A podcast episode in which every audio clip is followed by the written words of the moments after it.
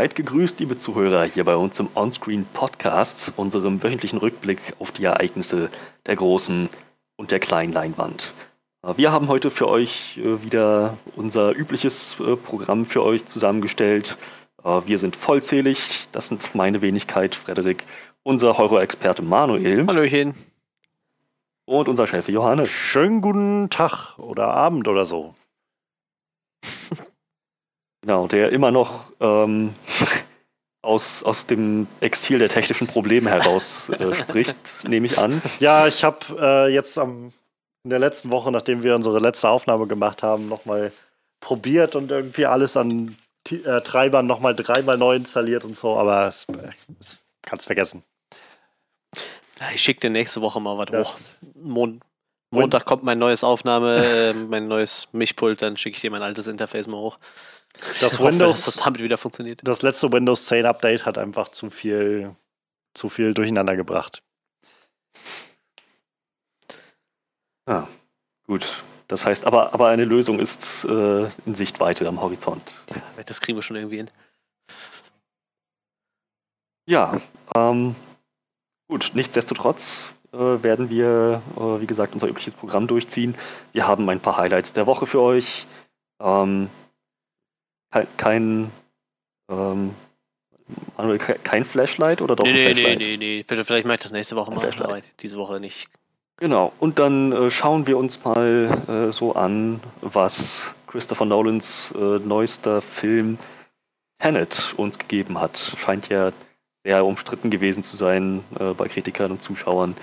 Ähm, und aber auch irgendwie wahrscheinlich der größte Film von 2020, der es dann letzten Endes doch in die Kinos geschafft hat.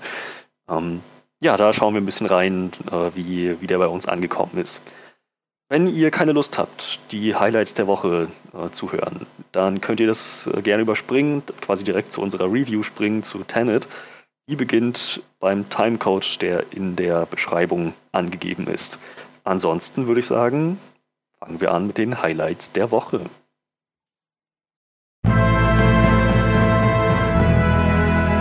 Highlights der Woche. Jo, ähm, wer möchte gern beginnen? Ja, ich glaub, dann nehmen wir doch das Wichtigere zuerst, ne? Ja. Äh, die, die, äh, jetzt für einen, für einen, kleinen Moment war ich nicht sicher, ob wir vielleicht beide glauben, dass wir das Wichtigste der Woche. ähm, ich steige jetzt einfach mal ein. Ähm, es war eine kleine Filmver äh, Filmpreisveranstaltung äh, das letzte Wochenende, nämlich die Oscars äh, haben stattgefunden auf sehr andere Art und Weise dieses Jahr, ähm, ob der aktuellen Situation. Ähm, ich meine, nicht nur, dass man Probleme hat mit den ähm, mit der Präsenz von Leuten und so weiter und so fort und einige Schauspieler, die halt irgendwie auch nicht durch die Welt reisen können in der aktuellen Pandemielage. Es war ja auch einfach die Grund, äh, so die Grundsituation für die Oscars dieses Jahr oder für die Academy, dass ähm, dass einfach letztes Jahr kaum Filme in die Kinos kommen konnten oder einen großen Release haben konnten oder sowas. Also es war so eine sehr einzigartige Situation. Und ähm, die Oscars fanden jetzt statt und es hat, ähm, es war halt insofern krass, weil, also ich habe es bei mir gemerkt und ich habe es aber auch im Prinzip durch in meiner gesamten Twitter, so Film-Twitter-Timeline habe ich es gesehen und die äh, Zuschauerzahlen haben das auch wieder gespiegelt. Es hat halt sau wenig Leute interessiert dieses Jahr, was die Oscars machen. Und ich meine, die Oscars haben ja sowieso schon seit Jahren, dass man sagt, ja, es werden von Jahr zu Jahr weniger Zuschauer, die da mit einschalten. Ähm, aber dieses Jahr war halt so, dass ich das Gefühl hatte, selbst viele Leute, die eigentlich ähm, sehr filminteressiert sind, ähm, sind, haben so keinen großen Bezug dazu gehabt. Einfach ob der Tatsache, auch darauf äh, sind wir in den letzten Malen immer, wenn das schon mal zur Sprache kam, so drauf eingegangen. Einfach ob der Tatsache, dass man gerade bei uns, also außerhalb von Amerika, sage ich mal, bei weitem nicht alle Filme, im Gegenteil nur ein paar wenige Filme, die überhaupt nominiert waren, sehen konnte. Ähm, von den nominierten Filmen dieses Jahr in vielen Kategorien. Ähm, und das hat, glaube ich, zum Großteil dazu beigetragen, dass viele Leute so ein bisschen schulterzuckend dem Ganzen entgegengeschaut haben. Ähm, ja, und dazu kommt, also das war so einmal der, der große Aufbau sozusagen zu den Oscars hin. Ähm, die Nominierten, die jetzt im Raum standen, davon äh, gab es so ein paar große Frontrunner, Nomadland, den wir noch nicht sehen konnten in Deutschland, ähm, war so einer der großen Frontrunner der ganzen Sache mit äh, Chloe Zhao als Regisseurin. Ähm, Chadwick Boseman wurde mit einer seiner letzten Performances ähm, als äh, in, in Ma Rainey's Black Bottom wurde er äh, auch lange als, als Favorit gehandelt. Ähm, ja, Best Actress war auch ganz viel im Gespräch, ob äh, Carrie Mulligan das gewinnt, Promising Young Women, auch ein Film, den wir noch nicht gesehen haben. Judas and the Black Messiah, ein Film, den wir noch nicht gesehen haben mit Daniel Kaluuya und Lakeith Stanfield. Also es, es fehlte irgendwie eine ganze Menge. Minari, auch ein Film, den wir noch nicht sehen konnten.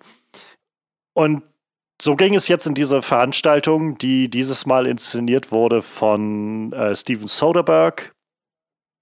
Der hat, äh, der hat die Regie geführt und sie haben halt eine ganze Menge auf den Kopf gestellt für diese Oscars ähm, dieses Jahr. Sie haben vieles ein bisschen zusammengefasst, ein bisschen gerafft. Es gab erneut keinen Host für das Ganze. Ähm, und man hat im Großen und Ganzen verzichtet auf so diese kleinen Skits und Bits und dieses ganze Hin und Her, so kleine Gags und so weiter, sondern man hat viel mehr Wert darauf gelegt, dass man ähm, so ein paar Leute, die nominiert sind, dass die vorgestellt werden in einer Art und Weise, dass so kleine Anekdoten erzählt werden über die von Kollegen und so.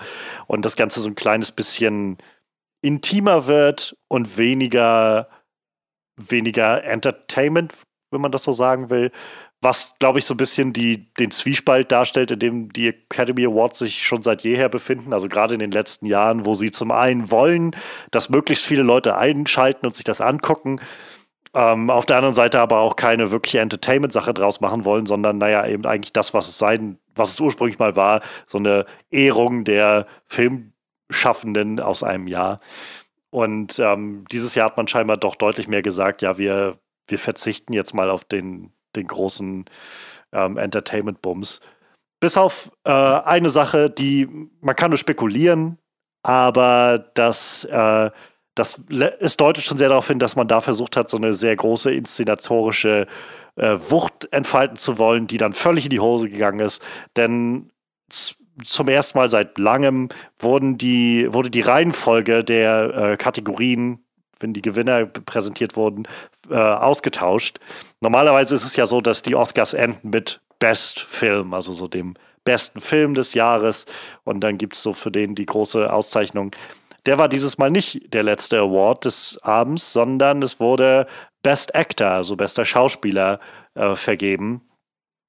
Und da bleibt einfach nur ganz, ganz massiv der, äh, der Gedanke, also dass der Nachgeschmack und es, man kann sich eigentlich nicht anders erklären, warum man das gemacht hat. Steven Soderbergh und die Produzenten der Show haben eigentlich damit gerechnet und felsenfest darauf gesetzt, dass Chadwick Boseman den Preis gewinnen würde.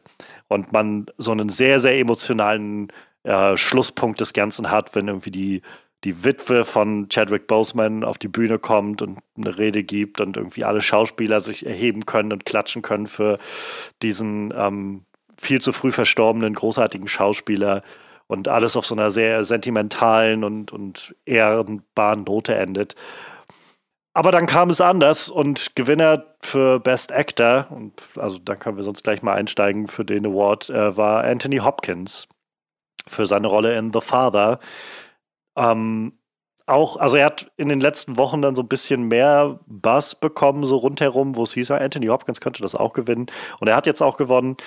Ähm, und ja, nicht nur, dass er gewonnen hat und damit so ein bisschen die Luft aus diesen Segeln genommen wurde, er war nicht da. Also Anthony Hopkins ist hm. halt aktuell in Großbritannien, in Wales, auf, abgeschieden in seinem, in seinem Landhaus oder was er da hat, so in seine, seine Heimat.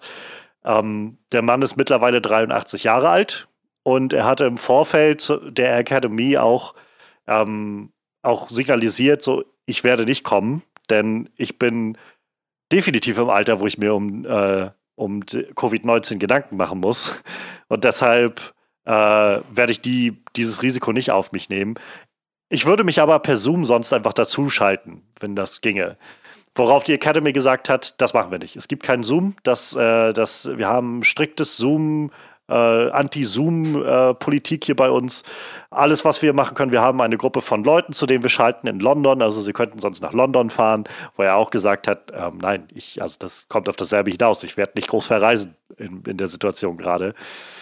Und so hat Anthony Hopkins geschlafen und ähm, es gab keine, keine offensichtlich gute Lösung für, also es hätte eine gute Lösung gegeben, ihn per Zoom einfach dazuzuschalten, ne? aber das wollte die Academy nicht und letztendlich lief es darauf hinaus, dass Joaquin Phoenix den, äh, den Preis verkündet hat als Gewinner des letzten Jahres und ihn an Anthony Hopkins äh, vergeben hat und dann meinte, oh, Anthony Hopkins ist aber nicht da. Ähm, im Namen der Akademie nehmen wir den Preis jetzt erst einmal entgegen für ihn und dann kriegt er den später und damit ist die Show vorbei. Und dann war innerhalb von, keine Ahnung, von einer Minute war auf einmal die Show abrupt zu Ende und alle Leute waren, what, what, what is happening? Was zur Hölle passiert hier gerade? Ähm, und halt nicht auf so eine, nicht auf so eine La La Land gewinnt und gewinnt dann doch nicht Art, wo man im Nachhinein irgendwie noch so eine gewisse so eine gewisse unterhaltsame und, und lustige Ebene da drin sieht, sondern es war wohl einfach für viele nur total vor den Kopf stoßend und, und äh, völlig ja, uneingebracht. Ja, ähm, ist, ist aus vielen Gründen, glaube ich, also ich habe die Show nicht geguckt. Ich habe halt auch im Nachhinein tatsächlich wenig Anreiz gehabt, mir noch Clips davon anzugucken. Ähm, aber es war halt schon zu lesen, dass so, also viele waren mit der ersten Hälfte der Show recht zufrieden, wo es halt vor allem so ein bisschen der andere Vibe war und als ein bisschen intimer war.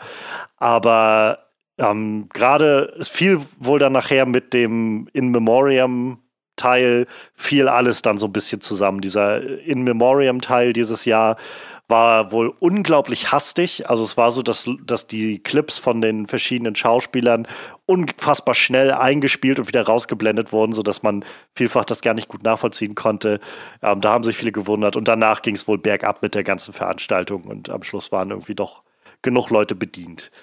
Ähm, und es, es ist doof für die Leute, glaube ich, die damit einbezogen sind und es ist vor allem auch doof für die Gewinner teilweise. Also mein Anthony Hop für Anthony Hopkins ist es irgendwie eine doofe Situation. Der hatte halt am nächsten Morgen dann äh, so, ein, so eine Video, so ein Video-Statement auf, äh, auf Instagram, glaube ich, veröffentlicht gehabt, wo er sich bedankt hat und hatte auch ähm, quasi Chadwick Boseman nochmal erwähnt gehabt in seiner, in seiner Rede.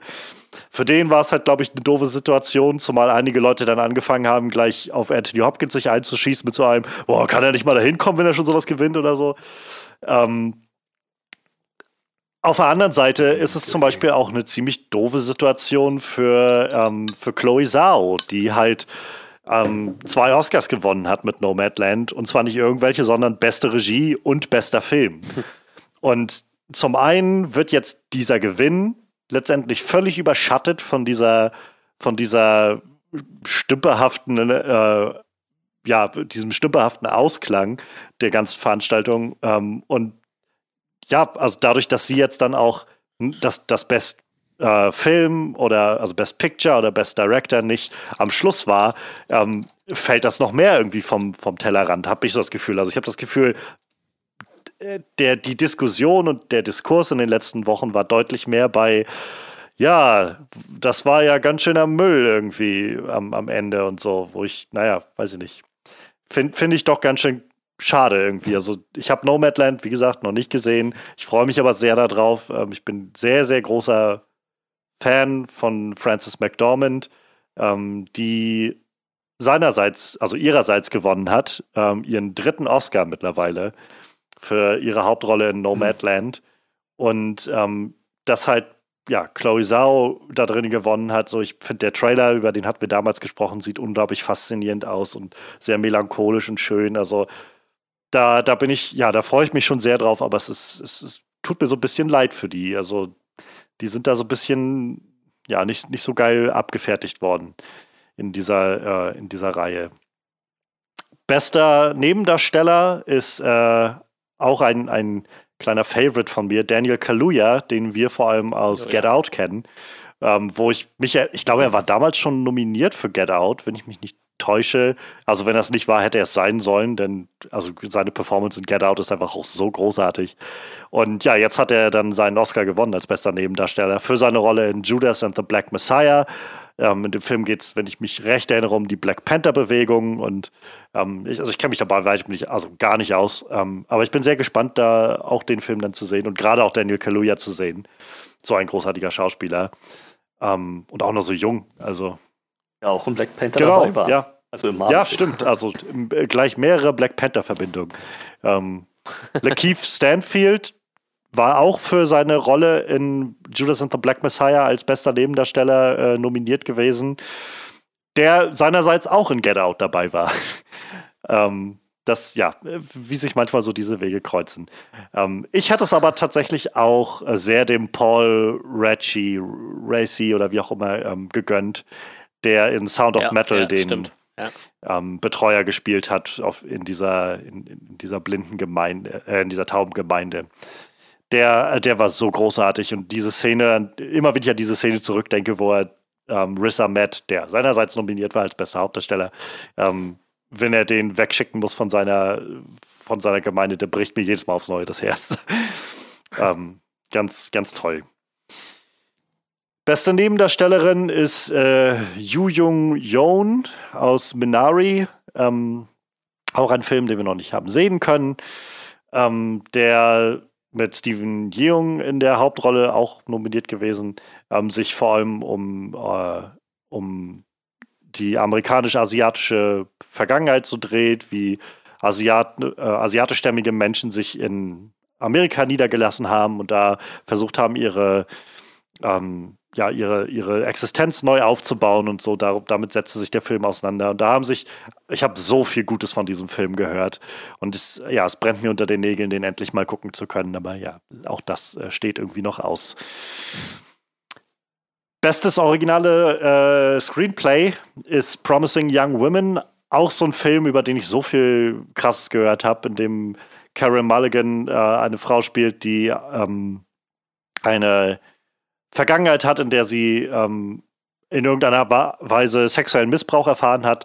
Und äh, also in dem Trailer zu dem Film ist zum Beispiel ist zu sehen, dass sie jetzt so drauf ist, sie geht in Bars und äh, lässt sich da von so schmierigen Typen, also so gerade so Typen, die sich gerne als die Good Guys bezeichnen, so ich I'm a nice guy so ungefähr, ähm, sie tut, als ob sie besoffen wäre und lässt sich von denen mitschleppen. Und wenn die halt bei ihr, wenn sie dann irgendwie sie so ein bisschen bedrängen wollen und so, ähm, dann, dann offenbart sie sich ihnen und äh, verpasst ihnen so eine gewisse Lektion. Und der Film eskaliert dann wohl immer weiter und weiter von da an und ist wohl so eine, so ein sehr, sehr, ja, so ein sehr, sehr feministisches Statement irgendwie. Das, das war sehr, klang sehr, sehr gut. Ähm, Bestes adaptiertes Screenplay war The Father, der Film, wo Anthony Hopkins die Hauptrolle, ähm, also bester Schauspieler gespielt und äh, gewonnen hat. Äh, basierte, glaube ich, auf einem Theaterstück und der Theaterregisseur hat das jetzt als Film umgesetzt, wo es darum geht, wie ein alter Mann äh, dement wird und anfängt, seine, seine Familie nicht mehr zu erkennen und sich ständig Dinge ändern. Der Film soll eine sehr, sehr schöne Art gefunden haben, solche Sachen umzusetzen. Ähm, diese, diese Demenz irgendwie ins, in die Kinoleinwand einzufangen. Auch da, mal gucken, wann der kommt. Soul ist der beste animierte Film, der äh, Disney-Pixar-Film. Der ist letztes Jahr zu Weihnachten bei äh, Disney Plus gelandet. Den habe ich auch schon gesehen. Ist auch wirklich ein sehr, sehr schöner und melancholischer Film, ähm, voll mit großartiger Jazzmusik. Und äh, ja, ist. Also, das ist so diese Art von Disney-Pixar-Film, die ich sehr, sehr gerne mag, die ähnlich wie Inside Out, also ist auch von den Machern von Inside Out, sich mit so sehr tiefen Themen auseinandersetzt. Ähm, nur Soul an dem Punkt, wo ich schon das Gefühl habe, ich glaube, hier kann fast kein Kind mehr was mit anfangen, weil der Film dreht sich wirklich hauptsächlich so um den Sinn des Lebens und die Existenz des Seins und sowas. Ich gedacht habe, ja, ich glaube, Kinder, also der Film ist voll mit so schönen, süßen kleinen Momenten, die Kinder auch unterhalten, aber ich glaube, so von der Materie her werden Kinder das erst ab, keine Ahnung, ähm, so ab dem, äh, wenn überhaupt, so ab Jugendalter verstehen, wenn nicht erst als äh, wirklich Erwachsene. ähm, Wer weiß, vielleicht ist das der Beginn eines neuen Genres.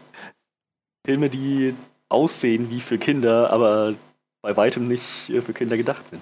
Ja, da gibt es, glaube ich, so einige. Ich meine Sausage Party mal ausgeklammert. Ja. Es gibt jetzt, glaube ich, bei Amazon Prime ist gerade Invincible gelandet, die, die animierte Serie. Ähm, die, ich habe noch nicht reingeguckt. Ähm, ich glaube, es ist Robert Kirkman, wenn ich mich nicht täusche, hat ja, die gemacht. Ja, ist, ähm, ja. Und die ist halt, glaube ich, auch so, wo, wo in der ersten Episode man noch denken könnte, oh, das ist so, so eine schöne, seichte, äh, so familienfreundliche Superheldengeschichte. Und danach wird es wohl, ja, deutlich blutiger und eskaliert deutlich mehr und so. Okay, nein, keine Kinderserie. Ähm, ja. Was man vielleicht noch erwähnen kann, ähm, kurz angerissen, ähm, My Octopus Teacher ist äh, beste Dokumentation. Ich glaube, es ist sogar eine Netflix-Dokumentation, ähm, wo jemand zu so einem Oktopus so eine gewisse Bindung irgendwie aufbaut. Ähm, bester internationaler Film kam aus Dänemark dieses Jahr. Ähm, Rausch heißt er, glaube ich, im Deutschland. Another Round hieß er jetzt im, im, Englischen. Auf den bin ich schon auch sehr gespannt. Der ist mit Mats Mikkelsen und darin geht es um eine Gruppe von Freunden, die, ähm, die entschließt, zu, so eine Theorie zu testen, die besagt, dass man das beste und glücklichste Leben führt, wenn man stets eine gewisse Art von, eine gewisse Promillezahl im Blut hat. Und dann trinken die halt ständig die ganze Zeit den Film durch. Und äh, ich habe, also das, das klang unglaublich interessant und unglaublich abgedreht. Und ja, also ich bin, ich bin sehr gespannt, was das wird. Ähm, mein, was mein Herz noch so ein bisschen erleuchtet hat, war bester Original Score, war für Soul. Ähm, bester. Ist das so ein, so ein, so ein, so ein, so ein New Orleans-mäßiger Jazz? Ist das so ein, so ein, Ja, so ein bisschen. So ein ja. Louisiana-Jazz? Weil ich also, habe gelesen, dieser gar John nicht nur, aber so ein bisschen, ja. Es geht schon ein bisschen in die Richtung, viel so mit Piano halt. Viel, viel Klavier. Ich, ich, ich bin halt überhaupt kein Jazz-Fan, aber das ist so das Einzige, was ich hören kann, ist so diese New Orleans Jazz und diese Also- Louisiana Jazz, den mag ich schon sehr Ich- gerne, aber sonst das Ding ist halt, schwierig. sie haben, ich glaube, sie wissen schon sehr genau, dass sie keine, ähm, keine abgedrehten Free Jazz Sachen da reinpacken können. Das stößt dann doch bloß Leute vor den Kopf. Nee, nee, also es ist schon was, sag ich mal, sehr bekömmliches, aber es ist unglaublich toll komponiert. Ähm, bestes, Sound Soundtrack von äh, Helge Schneider komponiert oder so. ja, das wäre halt So ganz schön krass. ja, so richtig wirrer, wirrer Jazz. Ähm, noch meine, meine kleinen Favoriten. Bestes Editing, Sound of Metal. Das hat mich sehr gefreut, dass Ja, Sound of ja, Metal noch was ja, abbekommen hat. Äh, beste. Cinematography war Mank, den habe ich noch nicht gesehen. Ähm, aber äh, bestes, beste äh, Visual Effects war Tenet, über den reden wir nachher noch gleich. Bester Sound auch Sound of Metal. Das wollte ich halt nochmal sehr dringend erwähnen, denn Sound of Metal, der hat es mir echt angetan im letzten Jahr. Der ist auch immer noch mal mit mir gewachsen, so ein bisschen. Ähm, und schön, wenn der noch, noch ein, bisschen äh, an Aufmerksamkeit bekommt. So generell, das ist ja eigentlich, keine Ahnung, ich bin mittlerweile weg. Ich weiß, vor ein paar Jahren habe ich die Oscars noch deutlich, also zum einen deutlich intensiver verfolgt, aber auch, glaube ich, deutlich mehr Wert auf die Oscars gelegt. Ähm, so mittlerweile bin ich an dem Punkt, wo ich mehr das Gefühl habe, ich finde es vor allem schön, wenn Filme, die halt vorher nicht so viel im Raum stehen und von denen man nicht so viel hört, also vor allem von dem, glaube ich, wo die, die breitere Masse nicht so viel hört, nochmal ein bisschen, bisschen mehr Aufmerksamkeit bekommen und so ein bisschen mehr ein Scheinwerferlicht auf die gelegt wird. Ähm, das, da, darüber bin ich schon mal ganz froh, wenn das hinhaut, ähm, wenn das die Oscars erreichen können. Und davon ab ist so, ich habe vor ein paar Tagen, ein paar Wochen gelesen gehabt, hier äh, Ryan Kugler, der Regisseur von Creed und von äh, Black Panther, hatte halt, äh, glaube ich, eine Einladung bekommen, der Academy halt beizutreten. Und dann kannst du ja wählen und so weiter für die Academy Awards. Und er hatte dann gesagt, nee, er hat daran kein Interesse. Er, sieht den Grund nicht so wirklich, warum man, ähm, warum man Kunst irgendwie als so einen Wettbewerb betrachten sollte. Wenn es irgendwas gäbe, wo er sich beteiligen möchte, wo er eintreten wollen würde, sind es halt Gewerkschaften, damit halt die Leute alle gut bezahlt werden, die halt an solchen Sachen arbeiten. Und das war halt was, wo ich gedacht habe, eigentlich trifft der Mann das, also von meinem Empfinden ziemlich genau auf den Punkt so. Ähm, weil ich habe jetzt auch schon wieder im Zuge dieser ganzen Oscar-Sache gesehen, dass so Diskussionen aufkamen. Ja, aber objektiv gesehen ne, war das ja der, und ich bin so weg davon, dass ich das Gefühl habe, von objektiv ist dieser oder jener Film der beste oder sowas. Ich, so überhaupt dieses wertende Bild finde ich so, weiß nicht, gibt mir so wenig mittlerweile, dass ich das Gefühl habe, ich finde es viel spannender, einfach darüber zu reden, welche Perspektiven man auf Filme haben kann. Und irgendwie wird das, fällt das völlig ab, wenn man anfängt, so einen Wettbewerb daraus zu machen und so. Das ist der einzig wahre Gewinner oder eben nicht. Und, naja. Ja, also so unterm Strich eine sehr wirre Veranstaltung, die, glaube ich, bei vielen Leuten einen sehr bitteren Beigeschmack belässt. Ähm, ein paar Gewinner, wo ich mich freue. Ähm, ein paar Gewinner, äh, eigentlich die meisten Gewinner machen mir nur noch mehr Lust, diese Filme endlich gucken zu können, die jetzt dieses Jahr endlich hoffentlich mal bei uns anlaufen. Also das, das ist, das ist schon so ein bisschen frustrierend, finde ich, dass wir mittlerweile an dem Punkt sind, wo man halt wieder damit rechnen muss, dass solche Filme mit so einem halben Jahr Verspätung kommen oder mit äh, einem Dreivierteljahr Verspätung kommen oder sowas. Äh, das gab es natürlich auch immer noch in den letzten Jahren, aber es ist deutlich weniger geworden und der Zeitabstand ist deutlich kürzer geworden, selbst bei diesen kleineren Filmen, finde ich. Und jetzt sind wir klar Pandemie verschuldet, aber trotzdem an dem Punkt, wo man ja wo man sitzt und wartet und sitzt und wartet. Na, irgendwie schon. Das stimmt schon. Naja. Ja. Dann, ähm, so, noch irgendwie Gedanken von. Ja, tatsächlich. Also hat mich Sound of Metal auch so mit am meisten gefreut, eigentlich, dass der wenigstens doch beim, beim besten Sound, das ist natürlich ziemlich cool für einen Film, der meiste Zeit aus der Perspektive eines tauben Menschen erzählt wird. Irgendwie fand ich das ganz, ganz cool. Das Sounddesign war äh, aber auch so, ja, so großartig eben. in dem das Film. Das war auf jeden Fall also, absolut verdient.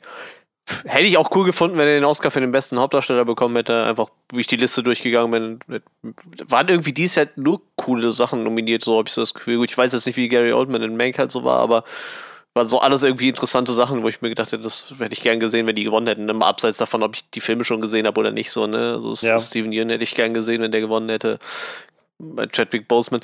Ich weiß nicht, ist halt, ich habe, da wäre eher so, da würde ich gerne den Film vorher gesehen haben. So, ich halte den schon für einen großartigen der Schauspieler, ne, aber man hat halt, ah cool, dann soll ich mir den vielleicht ich mal ich, eine Netflix-Produktion oder so. Also ich habe so viel gelesen davon. Also der hat auch, also er hat in den letzten Mo Monaten ähm, bei den äh, es gibt ja immer so die, die Road to the Oscars, so diese ganzen anderen, ja. ähm, ganzen anderen Preise, die verliehen werden. Und da hat er echt einige gewonnen. Und es ist halt nicht, also nach allem, was ich gehört habe, ich will, ich habe mal Rainey's Black Bottom auch immer noch nicht gesehen. Ich will mir den eigentlich immer noch unbedingt angucken. Ich habe bloß noch nicht den Headspace dafür gehabt.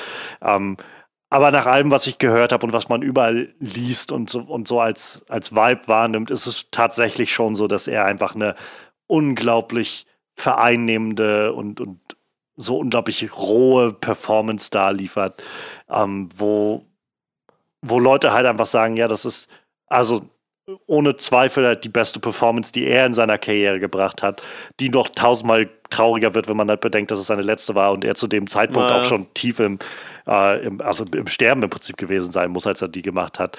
Ähm, und ja, also keine Ahnung, ich glaube, es ist halt immer schwierig und das, das ist halt genau dieser Punkt, glaube ich. Wenn man anfängt, das Ganze als so eine krasse, ähm, so einen krassen Wettbewerb zu schauen, dann wird irgendwer immer wieder kommen und, und nicht überzeugt sein und dann, naja, aber das ist gar nicht gerechtfertigt, dass er den gewonnen hat, aus diesen oder jenen Gründen oder sowas. Ja, ich weiß es jetzt nicht, wie es 2009 war, aber ich rate mal, das wird auch bei, äh, bei Heath Ledgers Postmortem Oscar so gewesen sein, dass es da auch Leute gab, die gesagt haben, naja, aber den, hat er den jetzt wirklich gewonnen, weil er der Beste war oder hat er den gewonnen, weil er, ähm, weil er eben gestorben ist und sie dann noch irgendwie so, ein, so einen schönen Tribut oder sowas machen wollten oder sowas. Ähm, letztendlich haben halt die meisten Leute aus der Academy sich für den entschieden. Und ich glaube, man kann halt, es ist müßig darüber zu streiten, warum das jetzt so ist. Ähm, weiß ich nicht. Also, ich, unter, unterm Strich meine ich halt genau deswegen so, ist, was, woran macht man überhaupt fest, was eine beste Performance ist oder so? Also es ist ja, es ist doch alles so unterschiedlich. ähm, ich glaube, das kommt auf so viele unterschiedliche Faktoren an, warum jemand mit sowas connecten kann und ganz andere Dinge da drin findet oder eben nicht findet. Also, ja, weiß ich nicht. Ja, ich, ich würde mich, würd mich gerne selber davon noch überzeugen. So. Gesagt, ja, na klar. Ich, ich weiß es halt nicht, ne? Ob es halt. Ja, total. Ob, also, sollte man ja auch. Deshalb. Und ich, ich, ich glaube, so bis auf Mank ist jetzt, glaube ich, so der einzige Film, der mich nicht so ansprechen würde, wo ich jetzt nicht sagen muss, den muss ich unbedingt sehen. Aber sonst waren echt noch viele Filme auf der Liste, die ich gerne noch gucken würde, glaube ich. Ja. Der Faser klingt irgendwie ein bisschen wie eine coole Version von Honig im Kopf. es, Ja, wahrscheinlich es sah besser. unglaublich. Mein Honig im Kopf war jetzt bei weitem nicht schlecht, aber es ist halt immer. Ja, Honig im Kopf war gut und Honey in the Head, wo, wo Til Schweiger das selber nochmal auf Englisch versucht hat, muss ja richtig scheiße gewesen sein. Ne? Der kam auch echt zum Kotzen an. Da ja. kam, glaube ich, sogar das Original in Amerika besser an. So. Also, die haben ja Honig im Kopf quasi auch in die ganze Welt verschifft. Und der, ja. der kam wohl sogar besser an wie dieses Honey in the Head, was er dann nachher nochmal versucht hat. Ganz merkwürdig. Naja, egal. Also, er sieht sehr. So ich habe bloß den Trailer gesehen und so ein, zwei Kritiken gelesen und der klingt unglaublich so zermürbend und zerschmetternd, der Film.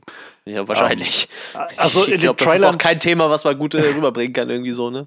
Die, der Kniff, also einer der Kniffe ist wohl ähm, so, Anthony Hopkins spielt halt diesen alten Mann, der bei seiner Tochter, glaube ich, wohnt ähm, oder von seiner Tochter gepflegt wird und seine Tochter wird von Olivia Coleman gespielt und irgendwann äh, sitzt er halt bei sich in der, äh, irgendwie in der Stube da mit, mit seiner Tochter und seine Tochter geht halt irgendwie aus dem Zimmer und kommt da zurück und dann ist das halt eine andere Schauspielerin und er erkennt die nicht und er weiß nicht, wer der Typ ist, der da neben ihr steht und so. Und er meint, das ist doch mein Mann und wer seid ihr überhaupt und so. Und so switchen dann die Leute plötzlich immer wieder die, die Schauspieler oder so und er, also der Film fängt wohl an, nach dem, was man hört, sehr gut ein, dieses, also gibt einem so ein leichtes Gefühl davon, wie verwirrend das sein muss, wenn du so anfängst, nicht mehr durchzusehen und alles wirkt nur noch befremdlich und, äh, und du erkennst irgendwie deine eigenen vier Wände nicht mehr wieder und solche Sachen. Also das, ja, das, das klang schon echt ziemlich heftig.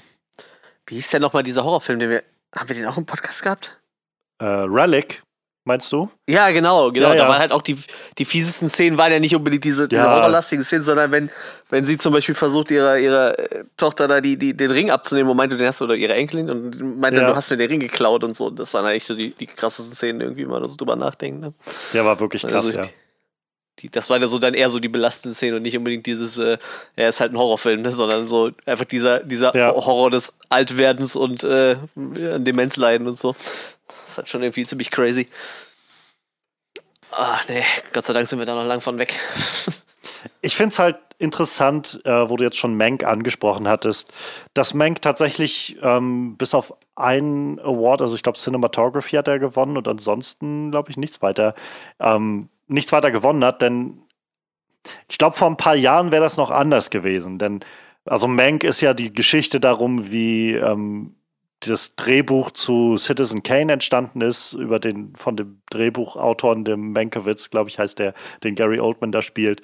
Und ähm, also ich glaube, vor ein paar Jahren wäre es noch deutlich mehr so gewesen, dass sich ein Haufen Academy Award Leute darüber gefreut hätten, dass halt ein Film darüber gemacht wird, wie cool denn Hollywood und so der Film, hm. filmische Prozess und über die Geschichte von Hollywood und sowas ist. Ähm, so da, da glaube ich ist, also bei allem, was glaube ich immer noch schief läuft, sie scheinen sich schon in den letzten Jahren so ein bisschen zu erneuern und so ein bisschen frischen Wind reinzubringen. Ähm, so allein, wenn man sich halt so die Nominierten dieses Jahr anguckt, das ist auf jeden Fall ein deutlich diverseres Bild als noch vor, ich weiß nicht, wann war die große Oscars so White Sache vor vier, fünf Jahren oder so. Ja, ähm, so. Das, das schon, ist, ist es schon ein schönes Stück gekommen seitdem. Mank hat übrigens zwei Oscars gewonnen, tatsächlich. Ah. Cinematography und Production Design hat er noch gewonnen. Ah, ja, okay. Macht Sinn, ja. Also es gab irgendwie scheinbar immer nur so, äh, so also die meisten Filme haben immer irgendwie zwei gewonnen. Außer No Land, der hat drei gewonnen. Sonst haben wir The Father mit zwei, Judas and the Black Messiah hat zwei gewonnen, Marini's Black Bottom auch zwei, Mank zwei, Soul zwei und Sound of Metal auch zwei. Sehr oft zwei. ja, ich bin gespannt. Da kommt auf jeden Fall ja noch einiges auf uns zu, was wir noch gucken können. Ich weiß, dass wir irgendwann, ich glaube, ich weiß gar nicht, ob Freddy dabei war, aber ich glaube, Johannes, wir zwei hatten auf jeden Fall schon über, über Nomadland damals ziemlich viel gesprochen. Ich glaube, wie wir den ersten Trailer ge geguckt hatten oder so. Mhm. Ja, ich weiß, dass du schon da schon damals ziemlich begeistert davon warst. Aber ich bin auch echt gespannt auf den Film. Da habe ich ein bisschen Bock drauf, mir den anzugucken, wenn der dann kommt. Es war tatsächlich jetzt so die letzte, die letzten zwei Wochen oder so waren, wo ich noch überlegt hatte, ob ich so ein bisschen was aufhole und so auch die Sachen gucke, die ich jetzt noch gucken könnte. Und dann war aber auch so das Gefühl von, ich kann sowieso nicht alles davon gucken. Und gerade die Sachen, die ich am meisten gucken will, kann ich immer noch nicht gucken. Ja. Ähm, und das nervte mich so ein bisschen. Und dann war ich so im Moment, ja, vielleicht lohnt sich das doch mal, sich so ein VPN zu holen oder so. Aber dann dachte ich, nee, ich weiß, also ich glaube, dafür ist es dann auch wieder irgendwie zu, äh, da, da würde ich das einmal nutzen und dann, dann war es das auch irgendwie wieder. Und dann kann ich auch irgendwie warten. Und, aber es ist, ja, es nervt einfach schon so ein bisschen, dass man hier so auf dem Trockenen sitzt, was das angeht. Ja, das ist wie damals. Was, was, hast du geschrieben in die Gruppe? Das ist wie 97 oder so. Also damals, wo wir immer so ein, ein halbes, dreiviertel Jahr auf alles warten mussten, bis ja, ja. es bei uns rauskam. Das ist wirklich so im Moment. Ja, früher war das normal, ne? Da kam irgendwie ein Film in Amerika, aber damals war das auch noch nicht so, dass du im Internet voll gespoilert wurdest die ganze Zeit. Das ist jetzt so das mhm. Schlimme. Wenn du jetzt einen Film nicht direkt gucken kannst, äh, dann kannst du ja auf keine amerikanische Seite mehr gehen, dann bist du ja direkt verloren so. Dann hast du ja direkt schon die halbe Story gelesen, indem du die ersten zwei Kommentare mitgekriegt hast. Das ist halt äh, schwierig in der heutigen Zeit, aber nun gut. Ich musste so grinsen irgendwie, also ich fand das so abstrus vor ein paar, vorgestern oder so, oder vorvorgestern, hatte ich äh, bei Sky so ein bisschen durchgeguckt gehabt, was ich irgendwie für einen Film, den ich abends gucken will oder so. Und ich weiß gar nicht mehr, was es war, aber es war ähm, irgendwas, äh, Henry der Fünfte war es, genau. Ähm, Kenneth Brenner-Film. Fiel mir deshalb ins Auge, weil ich nur gerade Kenneth Brenner gesehen hatte in Tenet. Mhm. Und äh, also so ein Kenneth Brenner-Film aus den, weiß ich gar nicht, aus den 90ern, so eine, ja, so eine Shakespeare-Adaption, glaube ich. Und ähm, dann hatte, hatte ich halt irgendwie geguckt, hab, oh, ich glaube, es ist im Prinzip die Story, die auch dem Film äh, The King, über den wir mal gesprochen hatten, zugrunde liegt, mit Timothy Charlemagne. Und auf jeden Fall hatte ich dann irgendwie nur die, äh, die, die Prämisse aufgemacht irgendwie und, und im Prinzip haben sie den gesamten Plot einmal abgerissen gehabt, so von äh, angefangen irgendwie, was ist sein Problem, bis so der letzte Satz war irgendwie und er triumphiert oder sowas, wo ich gedacht habe, wow, ihr habt jetzt wirklich alles abgerissen, so den gesamten Plot. Für gewöhnlich schreiben sie so drei Zeilen über, oh, und Schauspieler hier und da macht dieses und jenes und jagt den und den in diesem Thriller oder so. Und da war das einfach so, ja, nee, das ist, also er, nachdem er von dem und dem betrogen wurde, zieht er dahin und dann muss er da kämpfen und am Ende triumphiert er. Ich denke so, okay, habt ihr mir jetzt irgendwie zweieinhalb Stunden gespart. Cool. Tja. Sehr, sehr gut. Sky. Sky lässt, äh, ja. überzeugt immer wieder. Also.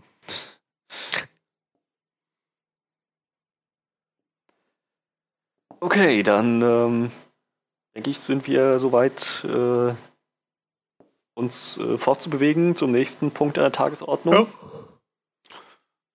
Ja. Gehen wir weiter. Gut, ähm, dann übernehme ich mal, ne?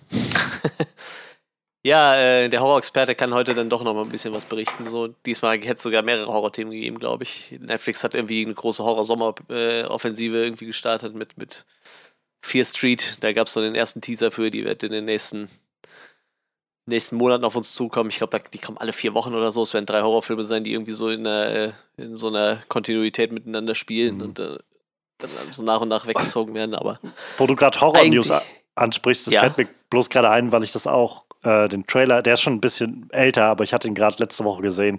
Ähm, und ich war ein bisschen erstaunt, der Trailer zu Army of the Dead kam noch raus vor drei oder vier oh. Wochen, also dem Netflix Zack Snyder Film. Ich muss sagen, das sieht gar nicht mal schlecht aus. also, ja, aber man muss ja auch sagen, Dawn of the Dead ist ja immer noch sein bester bewertester Film, glaube ich, ne? Also ich finde, es sieht ziemlich, es sieht schon ziemlich so dumm aus, aber es sieht halt so nach dumb fun aus irgendwie. Also der Cast sah irgendwie interessant aus. Und, also ich habe das gesehen und dachte so, ja, ich meine, wenigstens ich glaube, Netflix ist ein gutes Zuhause für Zack Snyder. So der, da gibt es halt kein Ge Gerede und da muss man keine Kampagnen fahren, darum, dass er irgendwie endlich seinen Cut bekommt oder sonst was.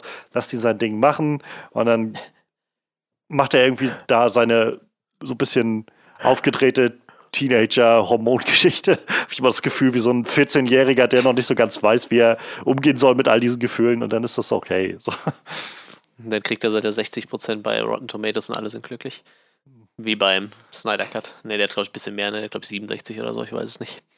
Irgendwie 15% mehr wie der erste Cut. Der Moment, der Snyder Cut hat 67%. Ja, der hat auf jeden Fall 15% mehr wie der Cut davor oder so. Ich, müsste ich jetzt gerade mal gucken, warte. Aber das ist, das ist ein Fresh-Rating, oder nicht? Äh, warte, warte, ich guck mal gerade. Nicht, dass ich jetzt hier äh, Scheiße rausposaune. Der war auf jeden Fall eine ganze Ecke besser wie der andere Cut. Wie der Original-Cut. Ich habe den nämlich, während du das jetzt, während du das recherchierst, ich habe die nämlich ähm, entgegen meiner ursprünglichen Pläne dann doch gesehen, weil ich ein bisschen was zu tun hatte hier am Rechner und dann irgendwas brauchte, was ich nebenbei laufen lassen kann. Und äh, da dachte ich, ja, was soll's. So ein dreieinhalb Stunden Justice League äh, Epos von Zack Snyder nebenbei. Ich werde sowieso nicht viel ver verpassen von der Story. Ich habe den Film schon mal gesehen. Ähm, lass ich das mal laufen. Meine Fresse, ist das eine langweilige. Der hat sogar 71, die, Die Abschlusssequenz, die die Action in was, Russland ist es da, ne? Ähm, die ist schon spürbar besser. Aber der Rest des Films ist so elendig langweilig. Das ist ich, unglaublich. Deswegen überrascht mich das gerade sehr, dass der. Ich glaube, vieles davon ist tatsächlich so dieses. Oh, es ist nicht so schlimm wie der letzte Film, also wie Justice ja, League. Ja, so. ja, das das hat, und, auch, und das ist so ein bisschen daraus geboren also ich, ich habe den immer noch nicht geguckt. Ich hatte ab und an auch so kurze Momente, aber dachte ich so, ich habe kein, also tut mir leid, aber ich habe gerade keine vier Stunden Zeit, die ich da rein investieren will. Es tut mir leid und ich sehe auch ehrlich gesagt nicht ein, warum ein Justice League Film vier Stunden gehen muss. Es tut mir leid, ich sehe es irgendwie nicht so ganz. Und äh, und deswegen hatte ich mir irgendwie die, die Zeit noch nicht dafür genommen. Ich hatte ein, zwei Podcasts gehört gehabt und in dem ähm, in dem Weekly Planet Podcast hatten sie ein bisschen drüber gesprochen und da war das auch so ein, ähm, der eine meinte halt, oh, also so viel besser und so und der andere meinte, naja, ja, also es ist besser als der andere Justice League Film, aber wenn du einfach die ersten vier Kapitel oder was der Film, der hat glaube ich sechs Kapitel oder so überspringst, verpasst du eigentlich nichts. Also es ist alles im Prinzip dasselbe wie vorher, nur ein bisschen andere Visuals und viel mehr Zeitlupen und so. Und äh, ja, dann kommt zum ja. Schluss ein bisschen was anderes rein, aber ob das jetzt vier Stunden Zeit wert ist, so. Aber ja, das, das, ist halt, sorry, ich will, nicht, ich will gar nicht so weit darauf eingehen, aber das ist sowas, was mich so so irritiert irgendwie, nachdem das jetzt war, gab es so viele im, im Netz, so viele Rufe danach, äh, so, die, so von wegen Filme müssen, so lang müssen Filme sein. Und so. Ich denke, dann habt ihr noch die Filme geguckt? Was ist denn los? So, der, es, gab, der, es kam dann raus, der Mortal Kombat-Film, der jetzt kommt, soll, glaube ich, ich weiß gar nicht, eine Stunde 50 oder so, knapp zwei Stunden lang sein oder sowas. Und dann hieß es gleich sofort, also von von so der Fangemeinde, das ist viel zu kurz für Mortal Kombat. Das, das kann niemals funktionieren. Der muss wenigstens drei Stunden lang sein oder sowas. Ich so, was äh, ist dann, guckt ihr einfach Filme nach Zeit, so, wenn das viele Minuten sind, dann sind das gute Filme. Ich verstehe das nicht. Also, wenn ihr so guckt, dann bitte tut das, aber ich, ich verstehe es nicht. So ist es mir einfach zu hoch. Ich, ich habe auch schon so 78 Minuten Filme gesehen, die ich gut fand. Also, es ist irgendwie eine ganz merkwürdige ja. Ansicht auf Filme, so irgendwie. Der muss aber vier Stunden sein. Wieso? So Pacing. Ich finde, also, ich, für mich ist Pacing sowas ja, ja, Gutes geworden, sowas, so, so ein krasser Faktor in einem Film geworden. Wo ich das Gefühl habe, also, ich glaube, ich könnte jetzt wahrscheinlich, weiß ich nicht, mir würde ein so dreieinhalb Stunden Film einfallen, den ich bisher gesehen habe, von dem ich das Gefühl hatte, der hat ein wirklich gutes Pacing. Und das war Malcolm X, wo ich gedacht habe, wow, also für dreieinhalb Stunden, das ging ruckzuck rum, ohne dass ich mich jemals gelangweilt habe, dass der C war oder so. Aber sowas wie Irishman, der irgendwie auch dreieinhalb, vier Stunden ging oder sowas, netter Film, aber der hat auch so einige Längen, wo ich gedacht habe, das könnte eine gute halbe Stunde kürzer sein, wenn nicht noch länger. Oder noch kürzer. Also ja, ich weiß nicht. Dieser, dieser Trend hin. Was ist mit Herr der Ringe? Herr der Ringe ist. Herr der, Herr der Ringe, die funktionieren, glaube ich, aber ich. Also ich habe jetzt vor kurzem gerade die, die Trilogie nochmal gesehen und das waren auch die Special Extended Sachen. Und die kann ich mich auch immer irgendwie reinfühlen und, und irgendwie mit reingehen. Und die Special Extended gehen ja alle so dreieinhalb Stunden. Ich glaube, der letzte geht ja, ja. drei Stunden 40 oder so und dann kommen nochmal 20 Minuten Credits hinten dran. Ähm, ich finde, bei denen ist es weniger das Pacing, als ich finde, das Editing leidet tatsächlich so ein bisschen, wenn man, also ich kann das völlig, ich kann da völlig drüber hinwegsehen, weil mich die Welt einfach so mitreißt. Ähm, aber so, also ich finde, man merkt, warum das nicht die Kinofassungen waren, sondern die Kinofassungen, die halt alle so maximal drei Stunden lang sind, finde ich, haben einen deutlich interessanteren und, und so einen flüssigeren Ablauf. So die, Special Extendeds wirken halt manchmal so ein bisschen wie, und jetzt schneiden wir hier noch gerade eine Szene rein, weil wir haben dann noch das Material gehabt.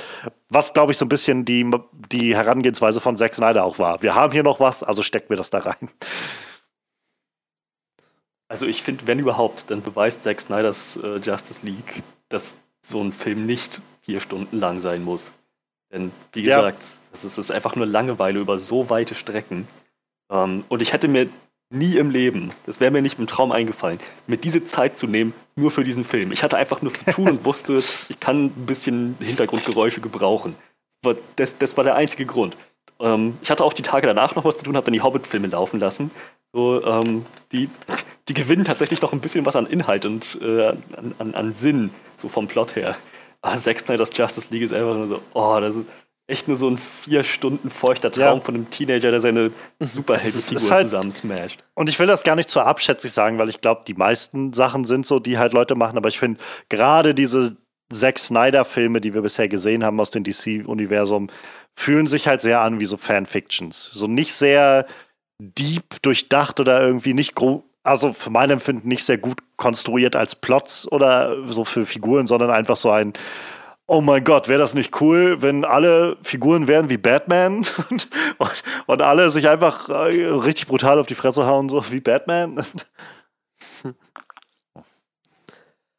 So, um das jetzt ja. noch abzuschließen, weil wir ja darüber diskutiert hatten, dass der Ursprung war. Ähm, die Ursprungsfassung hat 40% bei Rotten Tomatoes mit einem 5,3er Rating und bei Metacritic steht die sich bei 45%. Der Snyder Cut äh, hat 71% bei einem 6,7er Rating und 54% bei Metacritic. Also bei Metacritic ist er nicht so krass gestiegen, äh, aber bei Rotten Tomatoes dann doch schon ein bisschen mehr und äh, ja, hat dann auch so ein bisschen besseres Rating bekommen, aber ja, das macht es dann halt so einem. Kann ich ehrlich gesagt nicht nachvollziehen. Ein so paar Prozent Film. Vielleicht mehr, aber nicht so viel mehr. Ja, ich weiß auch nicht. Ich habe ihn auch noch nicht gesehen. Ich weiß nicht. Vielleicht irgendwann, wenn ich noch mal so eine Nacht ins Krankenhaus muss oder so, dann ziehe ich mir den mal frisch rein. Mal gucken. Krankenhausprogramm. Ja, ich meine, da kannst du ja eh nichts anderes machen. Ne? Ich könnte halt ein Buch lesen oder so. Wäre vielleicht besser investiert die Zeit dann, aber da hätte ich dann doch die Zeit, vielleicht mir äh, vier Stunden Justice League reinzuziehen. Naja, gucken wir mal. Ja, äh, was war der eigentlich? Achso, Army, Army of the Dead war eigentlich der Grund, ne? Ja, ich glaube tatsächlich, dass äh, ähm, hier Dawn of the Dead immer noch sein bestbewertetster Film überall ist, ne? Und der ist auch echt nicht schlecht. Also dieses Remake von dem, von dem Romero-Film von damals. Ich glaube, war auch sein erster großer Film, meine ich, ne? Aber der war auf jeden Fall tatsächlich nicht schlecht. Aber ja, ich habe den Trailer auch noch nicht gesehen. Äh, wann kommt der nächste Monat? Kommt der Mai schon? Ja, der kommt, glaube ich, mal. Das ist so dieses sehr schöne Netflix-Programm. Wenn die einen Trailer raushauen, dann heißt das ja, der Film kommt im Prinzip in vier Wochen oder so. Ja. Ja, aber worüber wir eigentlich reden wollten, war äh, The Conjuring, The Devil Made Me Do It, oder Conjuring 3. Also mittlerweile der dritte Film in äh, der Haupt-Conjuring-Reihe. Ich glaube, mittlerweile gibt es 1, 2, 3, 4, 5, 6, 7, sieben Filme, die im Conjuring-Universum spielen. Und das ist halt der dritte Film, der auch den Titel The Conjuring trägt. Obwohl ich sagen muss, Annabelle Comes Home war eigentlich auch ein Conjuring-Film, weil da spielen dieselben Hauptdarsteller mit. Aber nun gut, ich habe mir das nicht ausgedacht. Glaube ich auch im selben ja, ja, klar, Universum, auf jeden ne? Fall. Das Einzige ist, ich habe ich hab auch alle gesehen, bis auf diesen The Curse of La Llorona, den habe ich nicht gesehen, weil zum einen hat er desaströse Bewertungen bekommen und zum anderen haben die den einfach so nachher mit, mit dem Conjuring-Label gebrandet und der hat da eigentlich nicht so viel mit zu tun.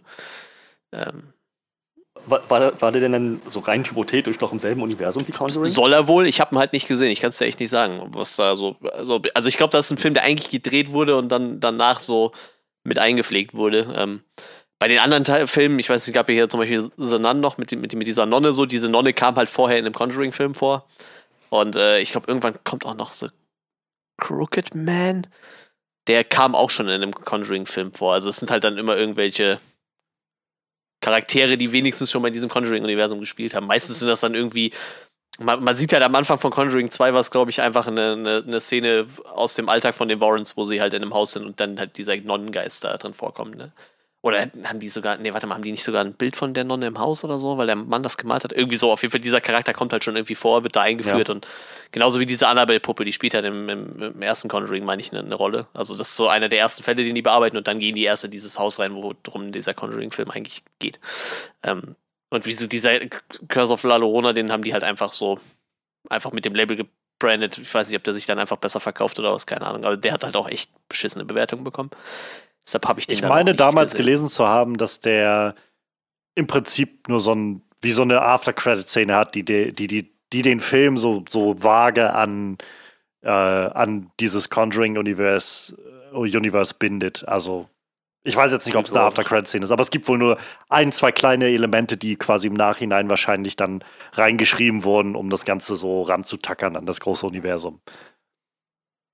Uh, hier wird erzählt, dass es einen, einen Father Paris gibt, also einen, einen, einen Priester oder was, der äh, hatte vorher in einem Fall zu tun, wo es um eine Porzellanpuppe gab, die äh, besessen war. Also Annabelle dann vermutlich. Ähm, vielleicht ist auch das dann die große, tolle Verbindung zu Conjuring. Ich weiß es nicht. Ist, wie gesagt, ich für mich war die Bewertung halt so schlecht so und ich habe bis jetzt noch nicht die Möglichkeit gehabt, den zu gucken, deshalb habe ich ihn noch nicht gesehen. Aber alle anderen Filme habe ich tatsächlich gesehen in diesem Conjuring-Universum. Äh, Annabelle 1 auch nicht so geil. Der zweite und der dritte, die waren ja schon besser. ja, wie gesagt, jetzt der, der äh, dritte Film, der sich um die, um die Warren-Familie dreht. Eigentlich der vierte, aber der dritte, der halt auch Conjuring heißt. Ähm, ja, beruhen immer ein bisschen lose auf dem Leben von Ed und Lorraine Warren. Die hat es ja nur wirklich gegeben. Ich glaube, Lorraine Warren ist vor zwei Jahren gestorben oder so. Äh, ja, 2019 gestorben. Äh, da hatten schon alle ein bisschen Panik, dass jetzt die ganzen Geister, die die so in ihrem Haus gefangen hält, jetzt einfach irgendwo frei rumlaufen, weil keiner mehr unter Kontrolle hat. ja, es war halt richtig krass. Die haben ja, ich weiß nicht, also die, ich weiß nicht, ob die krank war oder so, aber die haben irgendwann, wie die noch am Leben war, kurz davor, haben die halt dieses, diesen Raum leer geräumt. Ne? Also diesen Conjuring-Film wird ja immer so ein, so ein Raum gezeigt, wo die so diese ganzen besessenen Gegenstände lagern. Und diesen Raum gab es halt wirklich so. Ne? Also sie hat halt wirklich äh, diese, diese ganzen besessenen Gegenstände gehabt und äh, hat die, die, das wurde auch regelmäßig von einem Priester ge gesegnet und, und mit Weihwasser besprüht und keine Ahnung. Also die haben dann mal so, so weiß ich nicht, die, diesen Raum halt regelmäßig gereinigt. Und ähm, ja, aber aufgrund ihres Gesundheitszustands wurde das dann halt irgendwann umgelagert woanders hin halt, ne? Und das war halt auch so, das, das wurde dann live gestreamt, aber nur mit so einer Kamera von ganz weit weg und so, wie sie dann zum Beispiel diese Annabelle-Puppe weggebracht haben und so, so, so richtig, richtig schräger Shit irgendwie. Gibt auch so, so ein äh, geiles Interview, wo, ähm, ich glaube auch James Wan und so, also so die, die Leute, die den ersten Conjuring-Film gedreht haben, bei ihr halt zu Hause waren und sie ihnen so diesen Raum gezeigt hat und, und auch dann gesagt hat, so, die, das ist diese, die, die Annabelle-Puppe, so bitte, die dürft ihr nicht filmen und guckt die am besten auch nicht an. So, ne, und erzählt er so. Also, ich weiß nicht, ob ich da reingegangen wäre, mir wäre das ein bisschen zu crazy gewesen. So, ob das jetzt alles fake ist oder nicht, sei mal dahingestellt. Aber wenn, so, wenn irgendeiner sagt, so, Alter, hier sind nur, alles, ist, alles in diesem Raum ist besessen, so guck diese Puppe nicht an, das ist schon, schon ein schlechtes Omen, wenn du die anguckst oder auch nur filmst, so, dann wäre ich da einfach nicht reingegangen. So. Da muss ich sagen, nee, tut mir leid, ich bleib vor der Tür stehen, so, ihr könnt ja jetzt gerne reingehen, so, mir ist das jetzt zu crazy, so. Äh, gibt's auf jeden Fall, ich glaube, das war sogar auf der ersten DVD mit drauf, dieses, diese erste Besichtigung von der im Haus. Ja, auf jeden Fall sehr schräg. Äh, ja, auf, auf den, die im Leben beruht das auf jeden Fall. Ich wollte auch immer mal ein Buch von dem lesen, von dem Ed. Der hat ja ein paar Bücher geschrieben über seine Fälle. Und äh, ja, scheinbar geht es jetzt wieder so um das, worum es halt äh, in den anderen Conjuring-Teilen auch geht. Irgendeine Familie, die von irgendeinem Fluch heimgesucht wird. Und ähm, ja, diesmal scheint der Fluch dann aber auch ein bisschen heftiger an den Warrens selber zu knabbern irgendwie. So vermittelt mir der Trailer das. Das, passiert zwar eigentlich in den anderen Teilen auch immer ein bisschen, aber ich sag mal, diesen Teil dann scheinbar ein bisschen, bisschen krasser als in den Teilen davor. Ähm, This ich mag die Teile. It's personal. ja, so in etwa, ja. Ähm, wie gesagt, ich mag die Filme eigentlich alle ganz gerne. Ich mag halt auch dieses Duo von, von äh, Vera Farmiga und, und Patrick Wilson sehr gerne so. Die, die, die sind schon ein sehr dynamisches ja. Duo irgendwie zu zweit.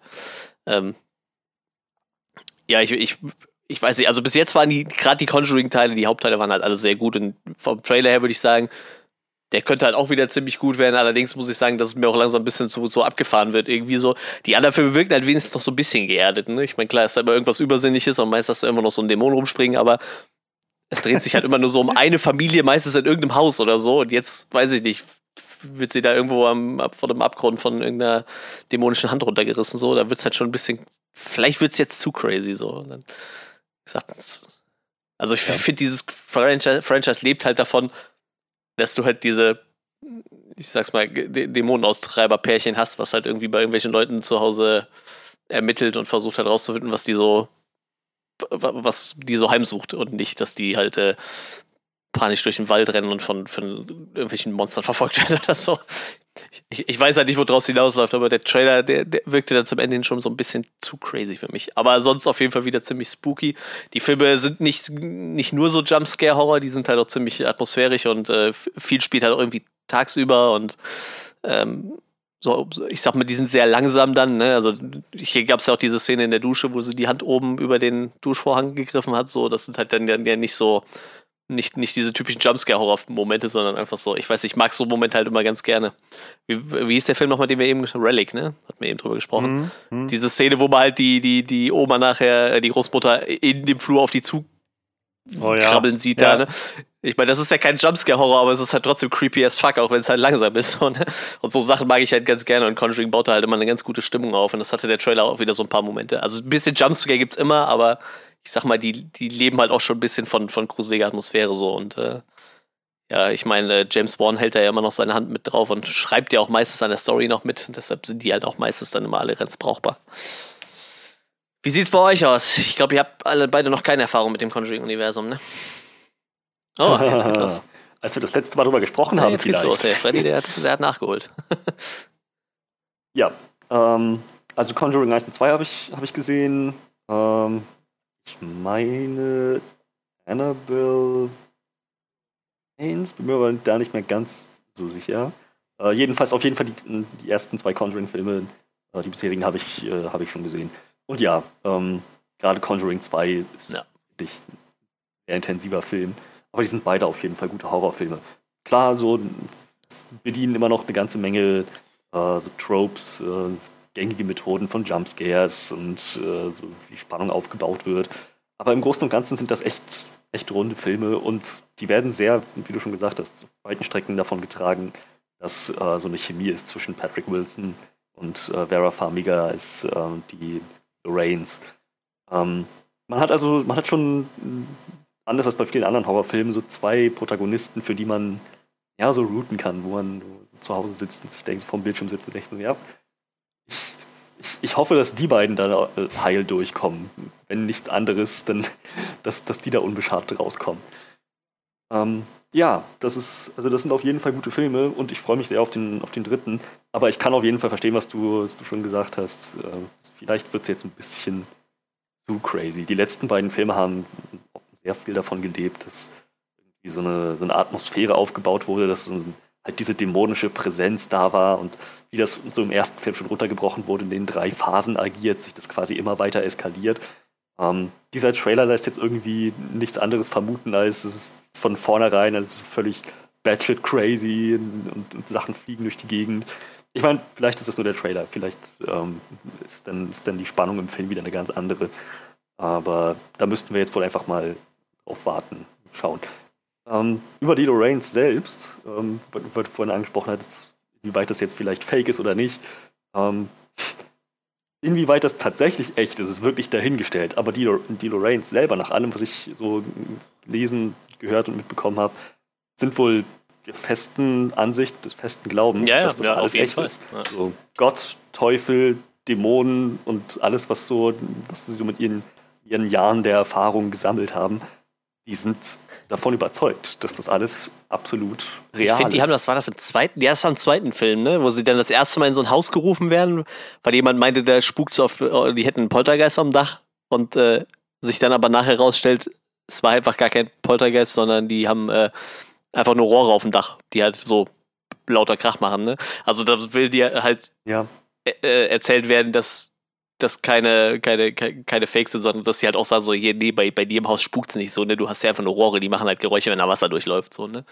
Das halt, ich fand, das fand ich halt irgendwie ganz ja, nett das, so, das ne? Das, das zeigt dann schon ein bisschen so, dass die, also dass sie nicht so als, als, als Betrüger unterwegs sind, sondern dass sie dann auch schon gesagt haben, wenn irgendwas Eben, einfach normal ja. war halt.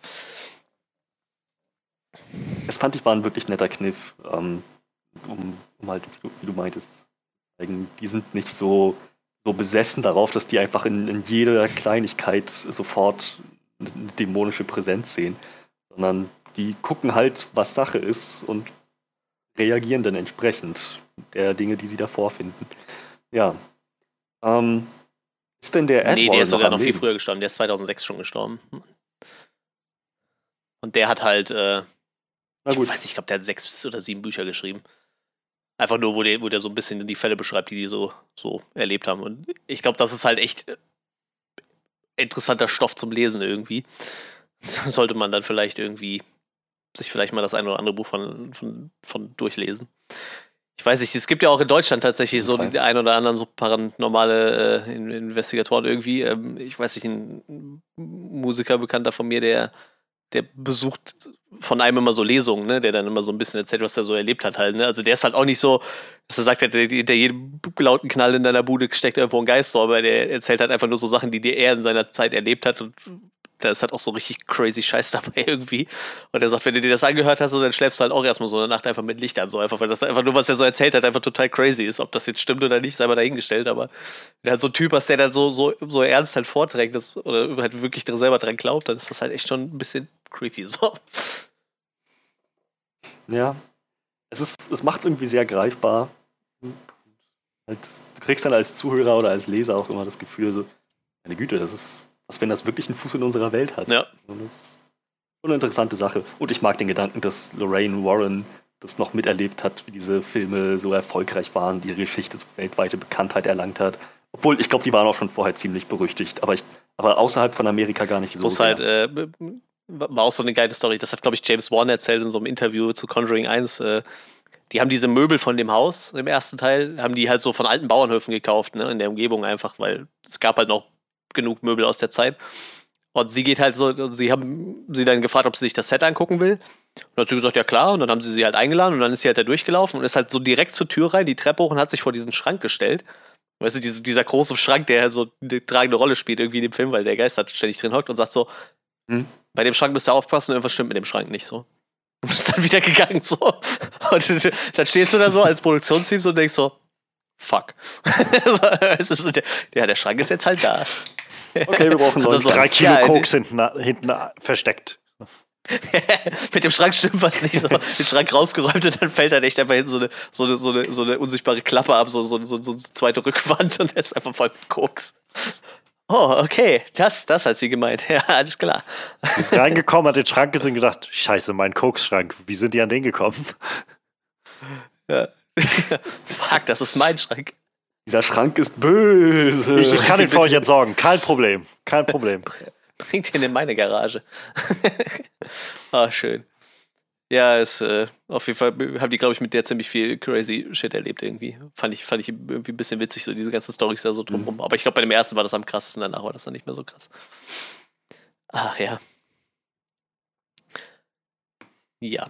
Aber wie gesagt, ich, ich freue mich drauf. Ähm, Johannes, wie sieht es bei dir aus? Du hast wahrscheinlich noch keinen Fuß ins Conjuring-Universum gesetzt, denke ich mal, ne? Nee, nee, habe ich, äh, hab ich nicht gemacht bisher. Und habe ich auch nicht wirklich viel Interesse dran, glaube ich. Ähm, es ist, also ich finde es gerade witzig, wie ihr, ähm, wie ihr jetzt so drüber gesprochen habt, über den Trailer und vor allem irgendwie so viel auf die Warrants eingegangen seid und so. Ähm, über den tatsächlichen Fall, der da vor, zu, vor, zugrunde liegen soll, habt ihr doch gar nicht gesprochen irgendwie. Ähm, so dieses, dass der Typ scheinbar vom, also behauptet von, vom Teufel besessen worden zu sein und dann ähm, da scheinbar jemand umgebracht hat oder so. Ich, ich so genau. Ja, er sagt auf jeden Fall, er hat jemand wehgetan, aber, ne? irgendwie sowas. Aber ähm, ja, also das scheint, also das wird ja vom Trailer so ein bisschen angepriesen als dass es quasi wirklich passiert, dass da jemand dann vor Gericht gesagt hat, er hat das nur getan, weil er vom Teufel besessen war und so. Ähm, das war, also liegt jetzt wahrscheinlich daran, dass ich die anderen Teile auch gar nicht gesehen habe, aber das war so viel mehr das Element, was mir ins Auge stach, viel mehr als und Vera Famega wird von der Klippe gezogen oder so. ja. Ja, keine, Ahnung. Also ich, ich habe da jetzt, glaube ich, kaum eine Meinung zu. Es ist nur ganz witzig, ähm, dadurch, dass ich einfach gerade so voll in den, in den X-Akten drin stecke. Ähm, so dass das Konzept könnte auch einfach echt aus einfach so ein, so ein, so ein X-File sein. Also, dass da jemand, so allein dieser erste Clip zu sehen, wie da jemand äh, blutverschmiert über die Straße läuft und dann von einem Polizisten angehalten wird und dann behauptet, er wird vom, äh, wurde irgendwie vom Teufel besessen oder sowas und hat jemand wehgetan. Das könnte schon einfach so ein Cold Open aus den X-Akten sein, aus X-Files. So, so genau das, so würde so eine X-Akte anfangen mit so einer Sache. Und dann hätten wir danach, wie Mulder und Scully irgendwie in ihrem Keller sind und Mulder so eine große Dia-Show anmacht und Scully erklärt von dämonischen Besessenheiten und Scully dann anfängt, ja, das ist, also Mulder, es gibt tausend Gründe, warum Leute sich seltsam verhalten können und Schizophrenie und sowas und keine Ahnung, das waren so meine ersten Gedanken irgendwie sofort, weil das so genau diesen Vibe hatte. Nur halt, weiß ich nicht, 300 Mal besser produziert als so eine Folge aus den 90ern von X-Files. ähm, ja, also keine Ahnung, so, ja, ist sieht jetzt irgendwo nach einem nach einem Horrorfilm aus, so der, glaube ich, so in dieses, diese Szenerie passt. Ich weiß, viele Leute reden sehr, ähm, reden sehr, sehr angetan von dem Conjuring-Universum. Ähm, ich habe auch mitbekommen, dass einige jetzt mittlerweile ein bisschen skeptisch sind, gerade nachdem die letzten, also nachdem sie neben Conjuring 1 und 2 einfach angefangen haben, so lauter ja, B-Movie-Horrorfilme äh, dann irgendwie so rauszuballern, die alle so da reinfallen in dieses Universum. Ähm, und jetzt dann bei dem Conjuring 3 James Wan auch nicht mehr Regie führt, sondern halt ja. Michael Chavez, der halt auch den The Curse of Lorna gemacht hat. Ähm, ja, also keine Ahnung, ich, ich kann dazu eigentlich nicht viel sagen, äh, ich, außer das, das sieht halt so ungefähr aus, wie ich mir das vorstellen würde von diesen Conjuring-Filmen, nach allem, was ich gehört habe. Ähm, ob das jetzt gut oder schlecht ist, ich habe keine Ahnung. Ja, das wird sich dann wahrscheinlich irgendwann zeigen, ne? ob das, ob das gut ist oder nicht. Ähm, ich bin halt auch optimistisch, wie gesagt, ich mag die. Lustigerweise, also tatsächlich, äh, Annabelle war so ein Film, wo sie es dann geschafft haben, so der, wo der erste scheiße war und dann die anderen beiden besser, tatsächlich. Also deutlich besser auch. Ich glaube, der erste Annabelle hat auch nur so um die 30% bei Rotten Tomatoes gekriegt. Also der hat die Kritiker auch nicht überzeugt. Ich glaube, Conjuring hatte irgendwie so über 80, das für einen Horrorfilm schon echt viel. Äh, die waren schon relativ beliebt. Und ähm, das war tatsächlich so ein. Also die, die Trilogie, die hat nach oben immer aufge, aufgestockt noch, ne? Die wird halt immer besser so. Und äh, ja. Ja. Ich sag mal, solange, solange Vera Famiga und Patrick Wilson das noch machen, äh, gucke ich mir das auch, glaube ich, an. So. Solange die da noch Bock drauf haben. Ich meine, das ist jetzt der vierte ja. Film, wo die die Hauptrolle spielen und ich glaube, der fünfte Film, wo sie vorkommen oder so. In den anderen haben sie dann immer nur so kleine Szenen kurz gehabt, irgendwie am Anfang. Ja. Solange die das noch tragen und dann auch Bock drauf haben, würde ich mir das, glaube ich, noch angucken. So. Und ich glaube, also Ed Warren hat irgendwie sechs oder sieben Bücher geschrieben. Ich glaube, da ist auf jeden Fall noch äh, Potenzial, dass, äh, dass er noch ein paar coole, coole Geschichten aufgeschrieben hat, wo man noch was verfilmen kann. So. Also sie orientieren sich ja immer an irgendwas. Ich glaube, der zweite Teil war auch eigentlich hier äh, von Amityville Horror. Also Amityville Horror gibt es ja als eigenes Horrorfilm-Franchise, aber das war so die grundlegende Geschichte, so, glaube ich, die die da verfilmt haben. Weil das war auch ein Fall, den die Warrens damals bearbeitet haben, diesen Amityville-Fall, wo irgendwie eine ganze Familie irgendwie auf merkwürdige Weise umgekommen ist wegen irgendeiner dämonischen Besessenheit. Ja, ist schon ganz nett. Ich ja. äh, bin gespannt, was da kommt. Genau. Ja, dann so viel zu unseren Highlights der Woche. Und wir können uns dem Kern des äh, heutigen, heutigen Folge widmen. Tenet.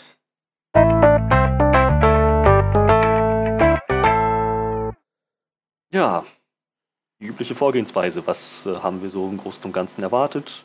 Was haben wir ganz grob bekommen? Und dann tauchen wir in die Details ab. Ähm, mein, ach doch, doch. Ich meine mich zu erinnern, dass, dass, ähm, dass wir beide, Johannes, als wir noch im Kino, als, das, als die Kinos noch offen waren, äh, Trailer dazu gesehen ja, haben. Doch, im Kino, oder? Also der kam ja, der sollte ja auch eigentlich schon, glaube ich, so im Frühjahr oder frühen Sommer 2020 starten.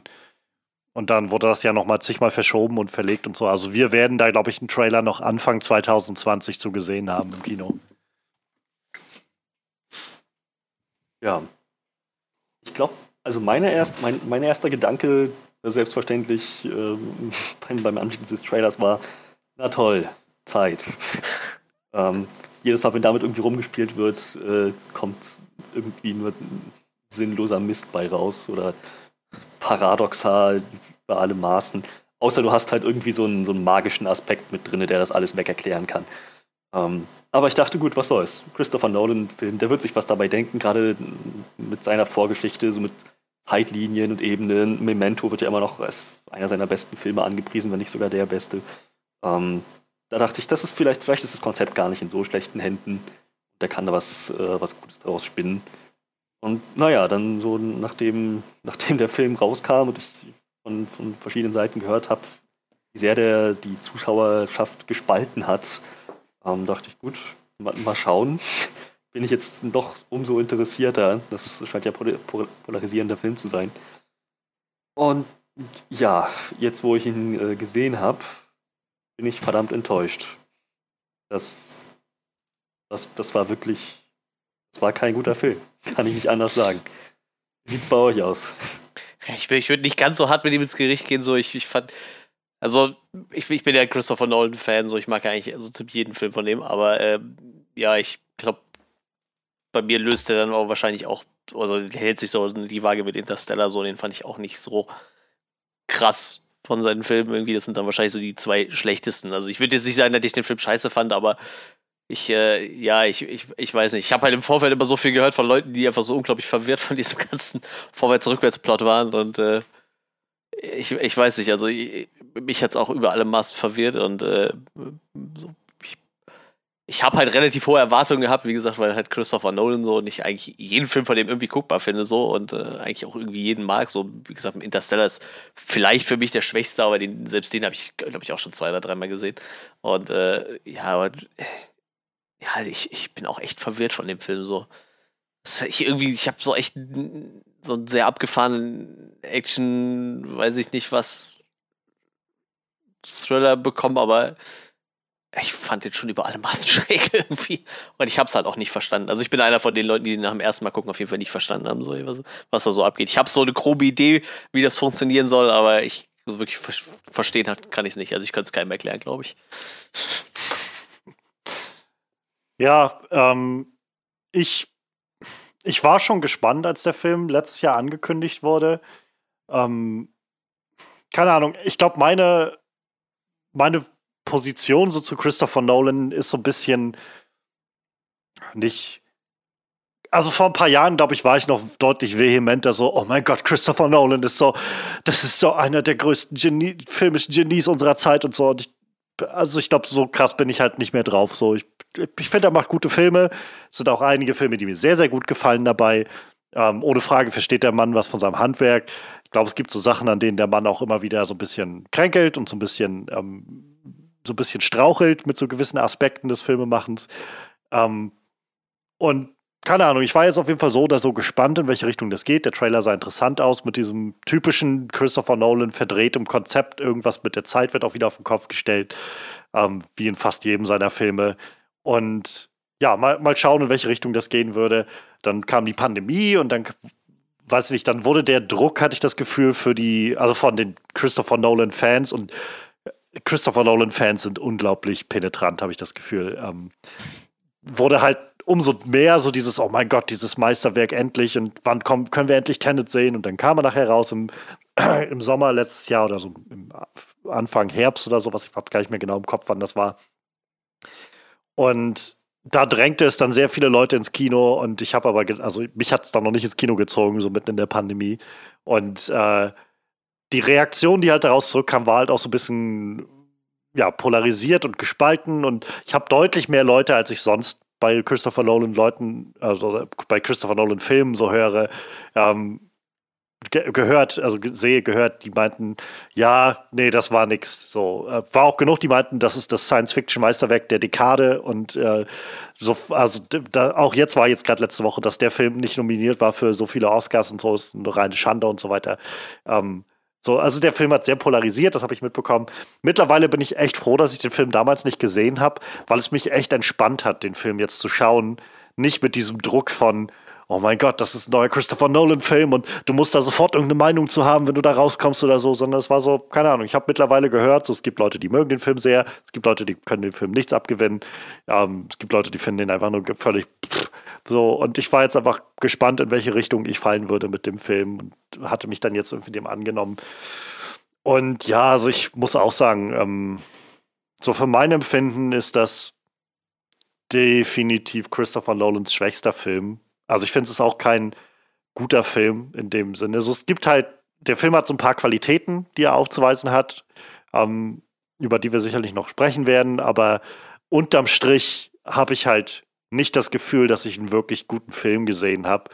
Ich habe mehr das Gefühl, dass ich von Christopher Nolan so ein weiß ich nicht, so ein Sudoku oder sowas vorgesetzt bekommen habe und er mir und er mir sagen will, ist das nicht spannend und spaßig, das auszufüllen und da die Lösung zu finden so? Und ich halt ab irgendeinem Punkt einfach gedacht habe, es tut mir leid, aber der, du, ich glaube, es ist bei weitem nicht so, nicht so interessant und spannend und so engaging und mitreißend, ähm, einfach dein, dein Zeiträtsel hier zu lösen, Christopher Nolan, wie du das dir, glaube ich, gerade denkst. Also, ich möchte eigentlich mehr von einem Film haben als das. Und der Film hat mir eigentlich nicht viel mehr geboten als das. Ähm, und deshalb, ja, also, so, ist so, so ein typischer Vertreter. Ich hatte lange schon keinen Film mehr, bei dem ich so sehr das Gefühl hatte, mir bringt all deine deine atemberaubende und abgedrehte Action und Visuals und sowas nichts, wenn ich, wenn du mir nicht mehr zu bieten hast und das mit irgendwas Interessantem füllst, so dann, weiß ich nicht. Und schon gar nicht über zwei Stunden 15 oder wie lang der Film war. Also, ja. Also für mich auch Christopher Nolans schwächster Film irgendwo hinter Dark Knight Rises, schätze ich. Also würdest du äh, Interstellar noch darüber setzen, ja? Ja, ich meine, ich habe Interstellar auch nur zweimal gesehen oder so, ist schon lange her. Ähm, aber so, als wir letztes Jahr, vorletztes Jahr oder letztes Jahr, ich glaube letztes Jahr unsere äh, unser Dark Knight Trilogie äh, Rewatch gemacht hatten und hier auch besprochen hatten, das war so, wo ich gemerkt habe, ich bin kein großer Fan von Dark Knight Rises. Ähm, da kommt Interstellar, glaube ich, noch besser bei mir weg. wie gesagt, ich müsste ihn nochmal gucken. Ich habe ihn schon lange nicht mehr gesehen. Ja, dann äh, schauen wir doch mal im Detail, was, was genau der Film gut gemacht hat und was vielleicht nicht so gut funktioniert hat. So, wir fangen mit den guten Sachen. Dann, Schon so äh, Luft holen. Fangt also, ihr an. Ich man, kann die guten Sachen an, an meiner Hand abzählen. Man merkt, dass der Film halt sehr teuer war. So. Also, äh, ich glaube, es ist auch jetzt, Christopher Nolan wird, glaube ich, damals jedenfalls noch bei Warner Brothers einen ziemlichen Blanko-Check bekommen haben für all seine Filme. Und äh, wenn der sagt halt, ich will diese und jene Visuals haben, dann, dann kriegt er die auch. So, ähm, so ich, ich glaube, nicht alles ist aufgegangen bei seinem Plan mit den Visuals oder nicht alles sieht davon spektakulär aus. Aber es sind schon doch einige wirklich spektakuläre Momente da drin. Also so, die einfach sehr bildgewaltig daherkommen und ähm, so die, diese ganze Nummer mit dem, mit dem Flugzeug, also wer es noch nicht irgendwie weiß, wir ab jetzt werden wir auch völlig spoilerfrei, äh, Spoiler, Spoiler ungehemmt äh, auf alles eingehen, was uns an dem Film interessiert. Ähm, also die ganze Nummer mit dem, so ich glaube, die für mich die interessanteste Sequenz war so dieser äh, am Anfang der zweiten Hälfte des Films, als wir zum zweiten Mal in äh, Oslo da an diesem Flughafen waren und so da das so ein bisschen rückwärts ging und das Flugzeug irgendwie und so das, das fand ich, glaube ich, war so die Szene, die für mich am meisten herausgestochen ist als so was Interessantes. Und äh, die wirklich bildgewaltig, wie gesagt, war. So ein hohes Pacing hat der Film sowieso die ganze Zeit durch. Und ich glaube, das ist so ein bisschen diese, das hat mich so ein bisschen an J.J. Abrams Strategie erinnert bei vielen seiner Filme. So Hauptsache schnelles Pacing, dass die Zuschauer nicht Langeweile aufkommen können. Und äh, ja, aber wie gesagt, bildgewaltig ist der Film auf jeden Fall. Ja, das ist es, glaube ich, ne? Also der macht einen guten, also einen interessanten Actionfilm her durch dieses Vorwärts-Rückwärts-Ding, irgendwie habe ich so das Gefühl. Bei manchen Szenen habe ich mich auch echt gefragt, wie die die gedreht haben, weil manchmal hast du das Gefühl, wenn Leute vorwärts laufen, haben die das aber rückwärts aufgenommen und vorwärts abgespielt, so, also weil die laufen halt ja. vorwärts sehr komisch. Ja, so, ja. Wahrscheinlich, weil die Hauptdarsteller irgendwie andersrum gelaufen sind und dann hast du dann irgendwelche Line-Schauspieler oder so oder irgendwelche Leute, die das können, die dann rückwärts laufen mussten, damit es dann andersrum gesehen wieder vorwärts aussieht. Also manchmal hat man es halt gemerkt, irgendwie, dass da wirklich Leute scheinbar in der Szene vorwärts und rückwärts gleichzeitig gelaufen sind. So, was ich halt furchtbar interessant finde. Ich glaube, das ist auch furchtbar abgefahren, wenn du das drehen musst irgendwie. Wie gesagt, ja. wenn ich mir vorstelle, ich müsste so rückwärts laufen, dass es, wenn man es äh, rückwärts abspielt, aussieht, als würde ich vorwärts laufen. Ich glaube, das ist absolut ja. schwierig. Naja, ähm, das, das, da habe ich halt einfach großen Respekt vor. So bei, bei ja. allem, was ich jetzt von dem Film halte, das ist halt das, was ich meine. So Christopher Nolan versteht halt schon sein Handwerk ja. und solche Sachen umzusetzen. Das ist schon unglaublich ambitioniert und halt auch so ein Stück weit visionär. Also ich glaube, das kann man ihm auch nicht absprechen. Ähm, so diese die, diese Art und es sind halt Dinge in dem Film gemacht worden, die ich jetzt so noch nicht gesehen habe auf der Leinwand. Ob jetzt ja, groß ja, oder klein, sei mal dahingestellt. Ich fand, äh, ja, ich weiß nicht, also der, der, hat halt auch echt ein gutes Händchen immer für, für, für ein nettes Cast, so habe ich so das Gefühl. Ich meine, äh, äh, so, ich, ich freue mich mittlerweile echt immer mehr auf, auf, auf The Batman, so, weil ich finde Robert Pattinson irgendwie super charismatisch, irgendwie, ob, ob jetzt seine Rolle in dem Film funktioniert oder nicht, sei mal dahingestellt, aber so, so als Schauspieler finde ich, macht er eigentlich echt eine gute Figur. So ist halt irgendwie, ich habe Gott sei Dank die Twilight-Filme nie gesehen, so, so, der ist für mich halt auch noch nicht so gebrandmarkt irgendwie. Ich kenne den zwar auch nur als diesen Vampir irgendwie, aber, aber mittlerweile habe ich so viele Filme mit dem gesehen, wo er halt was anderes spielt und ich mag den als Schauspieler halt ganz gerne und äh, ich mag so, ich kenne äh, ist halt irgendwie immer gut, habe ich so das Gefühl. Den mag ich sehr gerne. Ähm, Michael Caine ist ja, glaube ich, auch gefühlt seine Stammbesetzung so. Der muss halt immer wenigstens mal kurz drin vorkommen so. Ich meine, ist auch nur eine winzige Rolle im Endeffekt. Äh, er hieß sogar Sir Michael in diesem Film. Ja, ja, ja, ja. Michael Crosby. Äh, ich, ich mochte es total, dass man Aaron Taylor Johnson gesehen hat. So, der ist halt ja, für mich immer noch Kick. Ja. Der ist für mich immer noch irgendwie so Kick-Ass, aber irgendwie, der macht halt auch so total viele andere Sachen zwischendrin. Ich habe den vor allem fast nicht erkannt. So, ja, das, war, ja, das, das hat echt einen Moment ja. gedauert und dann, das, der kommt mir bekannt vor. Und dann fiel Richtig. mir ein, warte mal, ich glaube, ich hatte gehört, dass Aaron Taylor Johnson. Richtig, war bei mir auch so. Stimmt, das ich ist er. Also. Ich hatte auch vorher gelesen, dass er drin vorkommt und habe mir die ganze Zeit gedacht, so, der war doch bis jetzt noch nicht da drin. Und dann kommt er auf einmal als dieser Soldat da um die Ecke. Ähm, fand ich halt irgendwie ganz witzig so. Und ähm, Ich weiß, ich mag halt irgendwie auch hier äh, John David Washington irgendwie ganz gerne so als, als der mhm. Protagonist, aber. Elizabeth Debicki mag ich, also ich finde auch eine tolle Schauspielerin. So, ja, die, ja. die machen halt alle, also alle Schauspieler, Cast holt halt, glaube ich, aus ihren Rollen, die sie ja, da haben, das Fall. meiste raus, was sie können. So, es wäre jetzt kein Schauspieler dabei gewesen, wo ich das Gefühl hatte, äh, so, das, das war jetzt aber ein Fehlgriff oder sowas. So, ich glaube, das die Probleme mit diesen Rollen, glaube ich, liegen, also für mich jedenfalls an anderer Stelle. Ja, ja, eben. Das ist es halt. Ne? Also wie gesagt, das, das Cast ist schon halt schon echt gut so. Das macht schon, das macht schon irgendwie Spaß, den Leuten zuzugucken so. Und, ja. Aber wie, ich, ich habe halt auch das Gefühl, ich, also, man, man, kann da jetzt wahrscheinlich viel interpretieren und ich will jetzt gar nicht sagen, dass Christopher Nolan da nicht groß, andere Ansprüche hatte. Ähm, aber so mein Gefühl ist halt, dass sein Fokus auch eben gar nicht groß bei den Figuren lag. Also sein, nee, seine Hauptfigur halt heißt halt einfach nur Protagonist in diesem Film. Und äh, so, keine Ahnung, mein, mein Gedanke war mehr, oder ich hatte mehr das Gefühl, ihm ging es wirklich um dieses Konzept, was er sich da ausgedacht hat, diese, diese Art, wie man was ist, wenn man Zeit so von beiden Seiten sozusagen betrachtet und hin und her switchen kann davon ähm, und dann darüber halt so sehr faszinierende Action und sowas machen kann. Und ja, also ja, ich glaube, da, da liegt der Fokus und da sind für, also für mein Empfinden so die größten Stärken des Films auch drinne in diesen, in diesen visuellen Momenten, die der Film dann so ein bisschen hervorhebt. Wie gesagt, nicht alles davon finde ich also nicht alles davon ist so atemberaubend, wie er sich das, glaube ich, gedacht hat.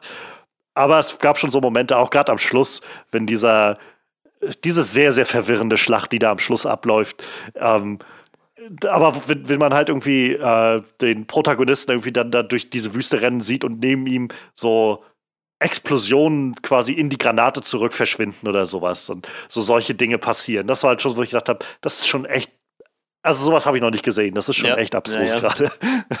so Leute, die irgendwie in die Wand explodiert, implodiert werden oder sowas, wenn die Wand sich wieder zusammensetzt oder so. Und ich denke, oh, okay. Das ja, oder auch ist, einfach, wenn, wenn ein kreativ. Stück Wand, was vorher runtergefallen ist, jetzt wieder hochgesaugt wird, aber der Typ, der auf diesem Stück genau, steht, einfach weggeschleudert wird, weil er eigentlich da nicht reinpasst so, und da einfach im Weg ist. So, das ist schon abgefahren. Ja, mir ist gerade aufgefallen, also diese ganzen anderen äh, wirren Stories, die er so hatte, die halt irgendwie für mich alle ziemlich viel wesentlich besser funktioniert haben, da hat halt immer sein Bruder mitgeschrieben, so, ne? Vielleicht hätte er den einfach auch mal fragen sollen. Also sowohl bei Interstellar, finde ich, ging für mich so, so am Ende einfach besser auf als Story, obwohl ich den Film halt relativ schwach fand, aber äh, Prestige hing sein Bruder mit drin und bei Memento auch. Gut, Inception scheinbar nicht, aber so bei den anderen drei etwas abgefahreneren Stories, da hing halt immer sein Bruder mit drin, so. Vielleicht hätte der den einfach mal noch um Rat fragen sollen. Ich bin mir da noch nicht so sicher. Das hätte vielleicht besser funktioniert. Ja, aber ähm, auch lustigerweise bis zu der letzten Unterhaltung zwischen Robert Pattinson und, und, und John David Washington, wo, sie, wo er ihm so sagt, so, du, du bist der Protagonist, so, da ist mir erst bewusst geworden, dass der Typ halt wirklich gar keinen Namen hatte, so den ganzen Film. Mir ist einfach nie aufgefallen, dass der nie einer bei seinem Namen ja. angesprochen hat, sondern einfach immer nur so, ja. es wurde einfach nur immer mit dem geredet, so. Aber der gab es halt nie so ein, ah, hi, wie geht's, wie heißt du eigentlich oder so. Das gab es einfach die ganzen Filme ja. überhaupt nicht. Das war tatsächlich was, was ich im Vorfeld schon irgendwie gehört hatte, nachdem der Film halt raus war. Und dann hatte ich mich da schon irgendwo mehr oder weniger drauf eingestellt. Aber ja, es ist so, ich, ich, wie gesagt, ich denke, Nolan wird sich dabei was gedacht haben.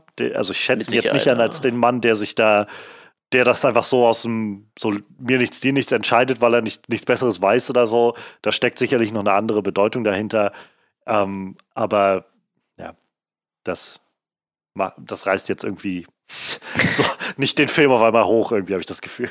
Er ist halt, das ist halt, Oder macht die halt Figur interessanter. Total oft, ich, ich weiß, ich höre immer noch hier den, den, äh, das Podcast UFO ganz gerne, so von, von dem Autor von äh, How to Sell Trucks Online Fast und, und Florentin Will, der glaube ich fürs Neo-Magazin unter anderem schreibt und bei den Rocket Beans äh, aktiv ist.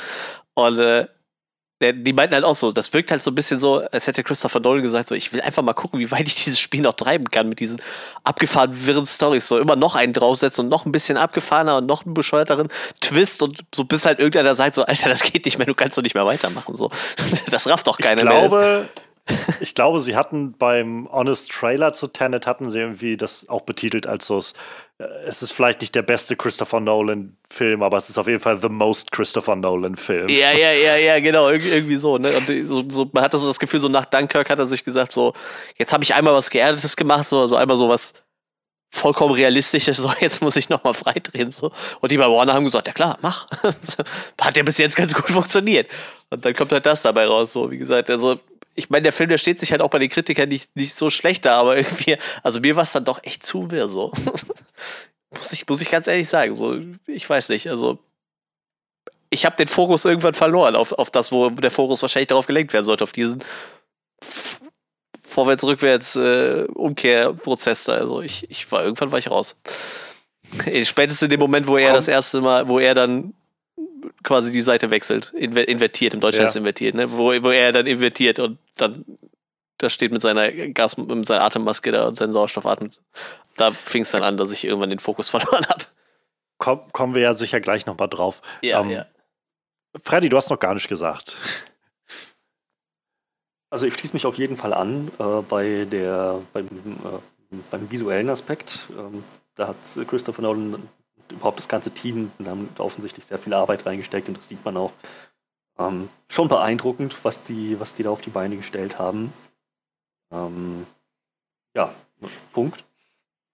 Das, das steht für mich völlig außer Frage. Das ist schon auf jeden Fall beeindruckend.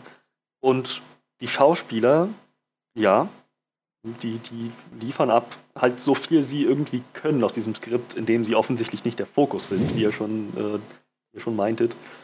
Ähm, so, die, sie, sie machen halt einen guten Job. Äh, Robert Pattinson habe ich mittlerweile längst nicht mehr ähm, so gebrandmarkt als den äh, schimmernden Vampir aus Twilight. Und wo wir gerade dabei sind, ich finde, die Twilight-Filme sind bei weitem nicht so schlecht, wie ja. so böse Zungen immer behaupten. Das ist einfach so ein Meme geworden, äh, diese Filme so schlecht wie möglich darzustellen und so an, bei jeder Möglichkeit runterzuputzen. Die, die sind guilty pleasure, halbwegs unterhaltsam, irgendwie okaye Filme. Also diese Filme so. sind halt bei weitem keine Meisterwerke, auch nee. nicht wirklich gute Filme, aber völlig. Die sind völlig halt okay. vor allem so. an, ganz offensichtlich angelegt für ein junges, weibliches Publikum. Und keine Ahnung, so ich glaube, also wenn du mich fragst, sind die nicht viel dümmer oder sag ich mal problematischer in Anführungszeichen mit einigen Aspekten als einige, weiß ich nicht, Fast and Furious Filme oder sowas.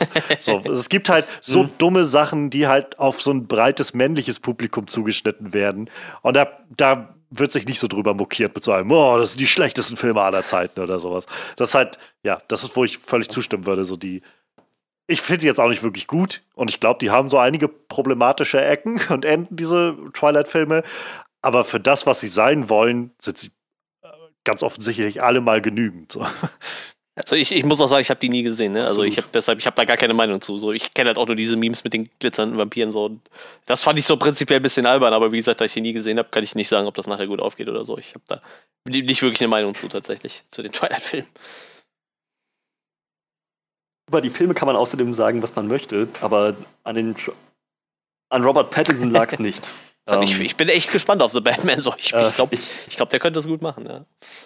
Die Kristen Stewart, ähm, ich weiß nicht, ob es an ihr lag oder ob der, das Skript einfach nicht sehr viel für sie hergegeben hat, ähm, aber sie war einfach irgendwie nur so ein blankes Blatt Papier in diesem ganzen Film. Und Robert Pattinson hat halt seine Rolle, hat sich was dabei gedacht, hat auch im Nachhinein was dazu gesagt. Er ist auch kein Fan von diesem Film, aber so, er liefert halt einen guten Job ab. Und ich habe ihn jetzt nicht unbedingt gebrandmarkt als den, äh, den, den teeny, peinlichen Vampir aus, aus diesen ach so schlechten Filmen. Also das Problem habe ich bei weitem nicht. Und ich muss dazu sagen, ich mag die Twilight-Filme lieber als Tenet. nicht viel lieber, aber etwas lieber. Ähm, daher ja. Ja, also auch die Schauspieler, um auf Tenet zurückzukommen. Absolut ähm, absolut äh, guter Job. Ich war vor allem beeindruckt von, wie, wie heißt die Schauspielerin von Elizabeth äh, Debicki. Die ist gerade auf dem Schirm. Ist das die? Meinst du, ich warte jetzt den Namen ja, ja, im Kopf. Meinst du Elizabeth Cat ist Elizabeth Debicki, ja, ja, das ist die.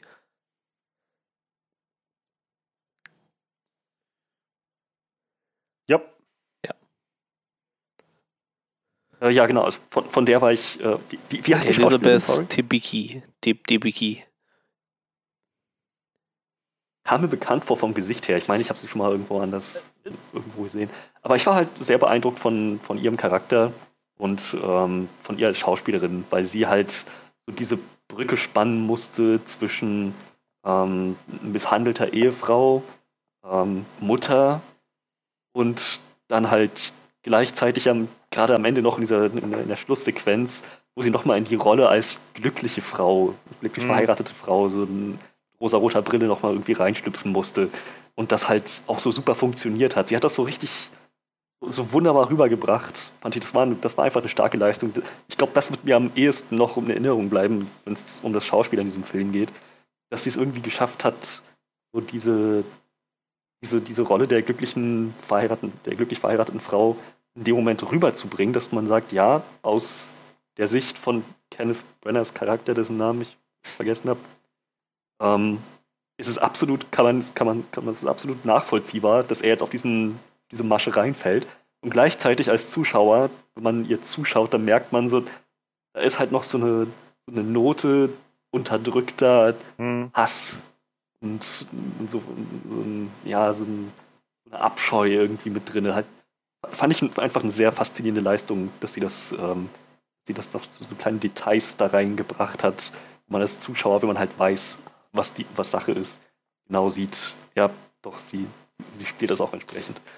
Sie war ja. unter anderem ähm, in, in äh, Cloverfield Paradox, da war sie, glaube ich, diese eine Astronautin von der neuen, von diesem neuen Universum, die so ein bisschen freigedreht hat und zum Schluss alle umbringen wollte.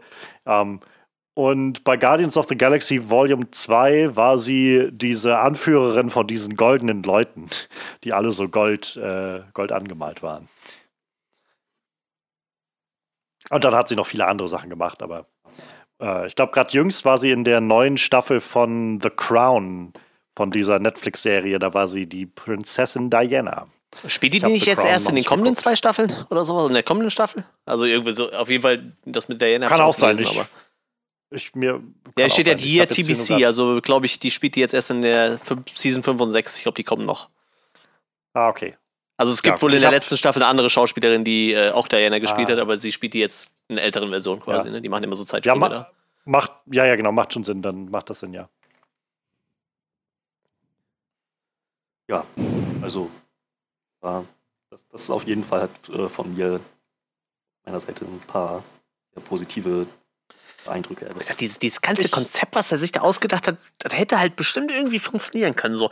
Ich fand gerade so den Anfang, wo sie das ja. mit den Kugeln erklären, fand ich das irgendwie noch, hatte mich das noch so ein bisschen gecatcht, so wie, wie sie so einfach diese Kugeln aufzufangen, so, so mit dem, ja, du musst dir halt vorstellen, du musst sie halt vorher fallen gelassen haben, damit du die wieder auffangen kannst. Und ich so, ja, das, das ist halt irgendwie wirr, aber wenn man das jetzt gut auserzählt, dann könnte das funktionieren. Und hat bei mir halt echt nicht funktioniert so. Ich hätte mir gewünscht, es hätte funktioniert.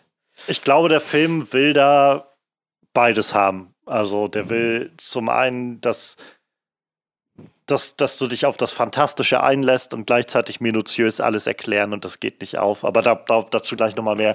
Ja, was ich noch erwähnen wollte, war, ich fand der Soundtrack war, also der Score des Films besser gesagt, war unglaublich interessant. Also das war, ich, ich find, fand ihn ähnlich wie bei, wie bei ähm, Interstellar manchmal so ein bisschen zu überpräsent.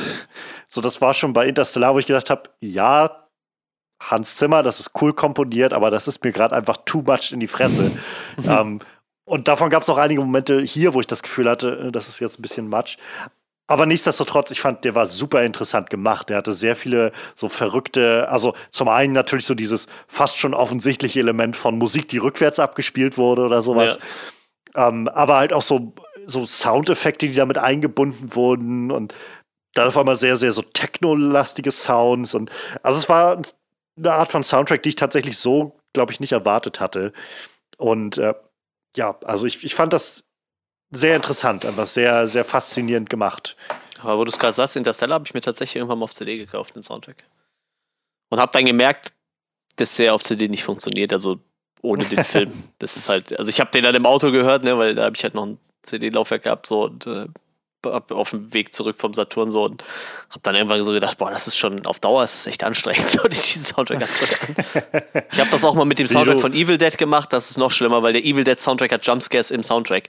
Das ist halt richtig übel. Also einfach, wo diese Musik so, so, so ganz abgefahrene, laute Geräusche macht und aber das ist halt beim Autofahren auch nicht so gut. Also kann ich euch von abraten, Evil Dead im Auto ist nicht so geil. Solltet ihr lassen. Den Soundtrack. Den Film. Den Soundtrack. Den Film könnt ihr gucken, ist okay. so auf dem Tablet schon eher im Auto gucken. Ja. Ja. Nein, lass das, lass das, hört auf. Nachher verklagt uns noch einer. Hat, also das, das, fällt vielleicht schon mehr in diese zweite Kategorie rein, aber ähm, wie, wie, wie seid ihr mit dem Ton zurechtgekommen? Also, das war was, was ich im Vorfeld viel gehört habe, ähm, wo die Reaktion war auf den Film von Leuten, Christopher Nolan, also nicht nur, dass der Film schon so kompliziert genug ist, der Film ist, an, ist häufig so laut, dass ich die Dialoge nicht verstehen kann und dann verstehe ich nicht, was da gerade vor sich geht. Das oh, war an vielen das Stellen stimmt. die Rückmeldung. Das, das, das ist gut, dass das äh, anderen Leuten auch aufgefallen ist, weil ich dachte, das liegt an mir und an, mein, an meinen Ohren so. Das war eine ganz große, ganz große Rückmeldung. Ähm, ich habe den Film jetzt mit Untertiteln geguckt und deswegen, weiß nicht, war das, ist mir das nie so präsent gewesen. Ähm, aber ich habe es halt im Vorfeld viel gehört und Christopher Nolan hatte sich darauf, glaube ich, also so einen Monat oder so, nachdem der Film raus war, selbst nochmal geäußert und hatte dann irgendwie sowas gesagt, wie er findet das schon, also weil ihn wohl auch andere Filmemacher, also so Kollegen hatten ihn wohl drauf angesprochen und so, ähm, dass er mehr das Gefühl hat, dass manche Leute ein bisschen zu, dass einige Leute irgendwie zu konservativ sind oder sowas in der Art, die, äh, in, in ihrer Art und Weise, wie sie diese, wie sie das, diese Filme gucken und so ein bisschen zu zu zimperlich. Ich will das, ich paraphrasiere das jetzt ganz, ganz schlecht und mit nur halber Erinnerung an die, an das tatsächliche Zitat. Aber es war sowas in der Art, dass er kam und es wirkte so ein bisschen wie, ähm, was habt ihr denn eigentlich alle? Reißt euch mal zusammen, so.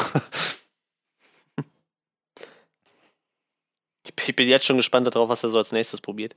das ist bei Christopher Nolan jetzt ich meine, wir sind, wir sind definitiv noch nicht auf dem Niveau von so einem Zack Snyder, wo ich gesagt habe, so am Anfang, ich mochte sehr viel von dem und, und habe den ziemlich abgefeiert und mittlerweile, weiß ich nicht, bin, bin ich äh, sehr vorsichtig, was ihn angeht. So bei, bei Christopher Nolan bin ich da noch nicht so. Da, da bin ich tatsächlich immer noch gespannt, was er macht, so weil es ist halt super wirr und dieser Film hat mich ja über alle Maßen verwirrt, aber ich weiß nicht, ich würde mir halt immer wieder sowas angucken, einfach nur um zu wissen, was er sich als nächstes für, für, für crazy Shit ausgedacht hat. So irgendwie. Weil ich finde halt so, die, die Ideen, die der hat, die sind halt eigentlich irgendwie immer relativ interessant. So, wie gesagt, es ist halt wenigstens ambitioniert. Ja, genau, genau. Also das, das kann, wie gesagt, das kann man ihm, glaube ich, nicht, das kann man dem Film nicht absprechen, dass Tenet ja. ein ambitionierter Film wäre. So, ich sage nicht, dass Ambitionieren, Ambitionen einen guter, guten Film machen. Also, das ist so diese Art und Weise, die Leute häufig zum Beispiel anbringen, wenn sie über die Prequels reden, so von wegen. Aber da stecken so viele tolle Ideen drin in den Prequels, wo ich dann denke, es tut mir leid, aber wenn die Ideen nicht gut verarbeitet werden, dann reicht mir das persönlich nicht. Und so ähnlich geht es mir jetzt mit Tenet, wo ich sage, so ich, ich weiß, dass der, also ich sehe, dass der Film ambitioniert ist und er versucht nicht, äh, das 0815-Programm aufzufahren oder so. Ähm, funktionieren tut das deswegen aber trotzdem noch nicht alles. Wo du das gerade erwähnt hast, hast du dieses, äh, habt, ihr, habt ihr von diesem Interview mitgekriegt, äh, mitbekommen, was äh, E. McGregor gegeben hatte, jetzt zu, zu seiner neuen Star Wars-Serie? nee, hatte ich nicht mitbekommen. Ja, er, er redet dann halt auch so ein bisschen über die Sequels und meint dann so, so äh, über die Prequels und meint dann so, ja, so, also erstmal freut er sich halt, dass du jetzt, er sagt so, wenn du in der Wüste bist, dann bist du in der Wüste. Und wenn da Schnee liegt, dann liegt da wirklich Schnee. Er sagt, das ist halt viel greifer. Er sagt so, in der Pre Prequel-Trilogie, nachher haben wir nur noch vor Bluescreens gedreht, da war einfach nichts mehr so, ne? Das, sagte so, das, das fand er total ätzend. So, ja, George war halt immer so, der wollte halt immer alles ausprobieren und so neue Techniken so fand er halt total toll, aber wir haben im Endeffekt einfach nur noch vor, vor blauen äh, Screens gedreht. Er meinte so, ja, und dann so, wenn du so schon vier Stunden am Drehen bist und sind wir mal ehrlich, also die, die, diese Dialoge sind halt kein Shakespeare. So. Das ist halt total gut. Und, und ich weiß nicht, er, versucht halt sehr charmant auszudrücken, dass George Lucas seine Filme eigentlich nicht besser geworden sind über die Jahre. So. Das ist halt sehr, sehr, sehr niedlich. Also so ein paar Ausschnitte davon habe ich halt auch nur gelesen. So. Ich, ich weiß gar nicht, auch in der Filmseite hatte das gepostet. Er freut sich auf jeden Fall sehr auf seine, seine Serie, die er da jetzt dreht mit, mit Hayden Christensen auch. Und äh, ja, und äh, findet halt die Prequels auch nicht so toll. Fand ich, fand ich sehr lustig. Er ist, glaube ich, so mit der Einzige, der so, sag ich mal, unbeschadet aus diesen Prequels rausgekommen ja. ist, habe ich das Gefühl. Irgendwie schon, ja. Ähm, naja, mal schauen, was das wird. Ja. Also ich habe, glaube ich, so alles ja, loswerden können, was mir, glaube ich, wichtig war zu erwähnen. auf dieser Seite. Ja. Bevor wir jetzt gleich die, die Review quasi invertieren und schauen, was, was vielleicht nicht so gut funktioniert hat. Drehst du das Ganze nochmal rückwärts runter? So, wenn ihr das jetzt mal rückwärts abspielt, dann könnt ihr das verstehen. Wäre ein Gag. Oh, Schneid das so rein. Das, wie, wie, oft ich das gesehen habe, wie kreativ so viele Leute da waren, als äh, Tenet rauskam und dann haben sie alle bei Letterboxd ihre Reviews alle rückwärts geschrieben. ja, geil. ja, das macht natürlich schon Sinn so, so Film. Ja. Ja, aber es ist halt auch so, wo ich gedacht habe, boah, das ist so, so ein so eine low-hanging fruit, so das ist so einfach, dieser Gag. So das, und dann haben es natürlich irgendwie Hunderte gemacht sofort und dann denkst du so, ja, cool, ihr seid, diese Kreativität ist, also. Oh Mann, mal vorwärts, mal rückwärts, das Ganze nochmal auf den Kopf. Schön. Gut, dann schauen wir doch mal, was äh, vielleicht nicht so gut funktioniert hat. Ich würde direkt mal beginnen beim Kernkonzept. Ach was! ich meine, dass, dass Zeitreise niemals funktioniert ohne Paradoxa, die entweder magisch oder gar nicht gelöst werden können, das, das, ist, das ist eine Selbstverständlichkeit mittlerweile. Das würde ich gar nicht mal mehr anprangern in einem Film, der, der sich überhaupt so auf diese Schiene begibt. Das Problem bei dieser Sache ist, dass das, was du vorher angesprochen hast, Johannes, dass Christopher Nolan uns so scheinbar einlädt, sein, sein Zeitpuzzle zu lösen. Ganz ehrlich, habe ich nicht so verstanden. Ich habe vielmehr den Eindruck, dass er selber die Lösung zu diesem Puzzle nicht kennt. Er hat einfach nur ein paar Ideen gehabt für, keine Ahnung, für, für, ein, für ein Konzept, was für einige coole Shots herhalten kann. Und, und keine Ahnung, so, so, Momente und Szenen in einem Film. Dann aber über die größeren Implikationen gar nicht weiter nachgedacht. Denn wann immer, also die, die Momente funktionieren halt super. So, wenn, wenn rückwärts gesprochen wird, wenn Explosionen rückwärts verlaufen, so Gravit Gravitation rückwärts verläuft, ähm, thermische Energie umgekehrt äh, übertragen wird. So, das, das sind alles wirklich coole äh, Momente an und für sich, jeder einzeln für sich verpackt. Und die funktionieren auch. Aber wann immer es dann mal heißt, was ist denn jetzt tatsächlich die größere Implikation für unsere Welt, für das Universum, für die Zukunft der Welt und die Vergangenheit der Welt? wann immer das zur Sprache kommt, oder wann, wann immer der Protagonist, es gibt, glaube ich, mehrere Momente, wo er selber andere Charaktere fragt, aber was heißt es denn jetzt? Wann immer das passiert, ist die Antwort entweder nicht drüber nachdenken oder sie müssen es irgendwie im Gefühl haben oder es gibt keine Antwort oder ganz am Schluss ähm, der, der, der, hatte, hatte ähm, Robert Pattinsons Charakter einen Namen? Neil. Neil hieß er. Neil, genau. G ganz am Schluss, wo, wo, wo äh, das ist halt, glaube ich, ein Paradebeispiel irgendwie. Ganz am Schluss fragt der Protagonist Neil nochmal, aber was, wenn wir da tatsächlich anders handeln würden? Und Neil antwortet, was passiert ist, ist passiert. Das, das müssen Sie, das, das behandle ich persönlich wie, wie ein Mantra, wie ein, wie ein Glauben, wie eine Religion. Also, das war nicht seine Frage. Das, das hat er nicht gefragt. So, Entschuldigung, können Sie mir doch mal sagen, was passieren könnte, wenn ich anders handle? Für dich ist das das Ende der Freundschaft. Für mich ist es erst der Vegan. Nein, nein, ich, ich möchte wissen, was passiert, wenn wir anders gehandelt hätten. Wir sehen uns dann in der Vergangenheit, mein Freund. Okay, alles klar. Oh, fuck yourself. So, das, der, das, der Film ist einfach so, tanzt einfach so ungeschickt um diese Frage herum, was denn jetzt wirklich die größeren Implikationen von diesem Konzept sind.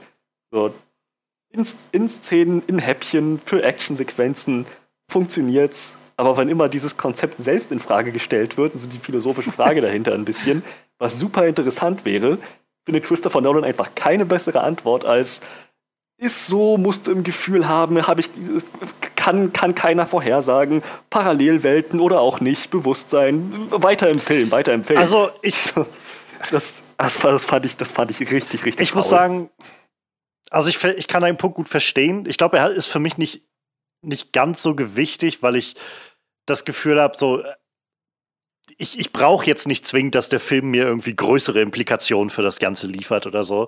Ähm, so das, weiß ich nicht, für, wenn der Film mir halt einfach glaubhaft sagen kann, in dieser Welt, die dieser Film hier ist, ist es eben so, dass Zeit von, mal von vorne laufen kann und oder man sie auch quasi von der anderen Richtung erleben kann oder sowas, dann okay, so dann dann gehe ich mit dir gerne in diese Welt. So, das ist so, also ist irgendwie meine Herangehensweise. Aber ich finde halt, also genau das, du hast es gerade gesagt, so dieses Element, was er einbringt, wo es dann am Anfang, gerade wenn es darum geht, irgendwie an die, wo sie mit dieser Kugel rumspielen und äh, dem Protagonisten so diese Welt erklärt wird. Und und dann heißt es zu ihm, denk nicht drüber nach, fühl es einfach.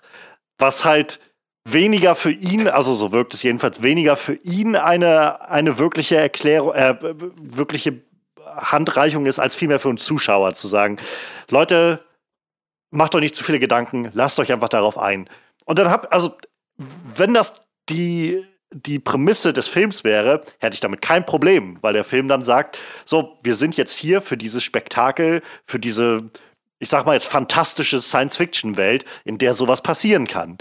Bloß dann, dann hört der Film halt nicht auf, sondern macht weiter und fängt an, dann irgendwie immer neue Logik da reinzubringen, wo er mir am Anfang sagt, ich soll nicht weiter darüber nachdenken und wendet aber unglaublich viel Zeit darauf an, dass ich darüber nur nachdenken kann, was da gerade passiert und warum das jetzt von vorne nach hinten läuft und warum der jetzt dieses tut und dann, hm, also ich habe noch nicht ganz, ich habe so einige Sachen, habe ich glaube ich verstanden für die Logik des Films und gerade der Punkt, als dann äh, der Protagonist so gegen gegen Wendepunkt des Films auch äh, quasi invertiert und dann, das, das hat mir geholfen, so ein bisschen besser zu verstehen, in welche Richtung das gehen soll.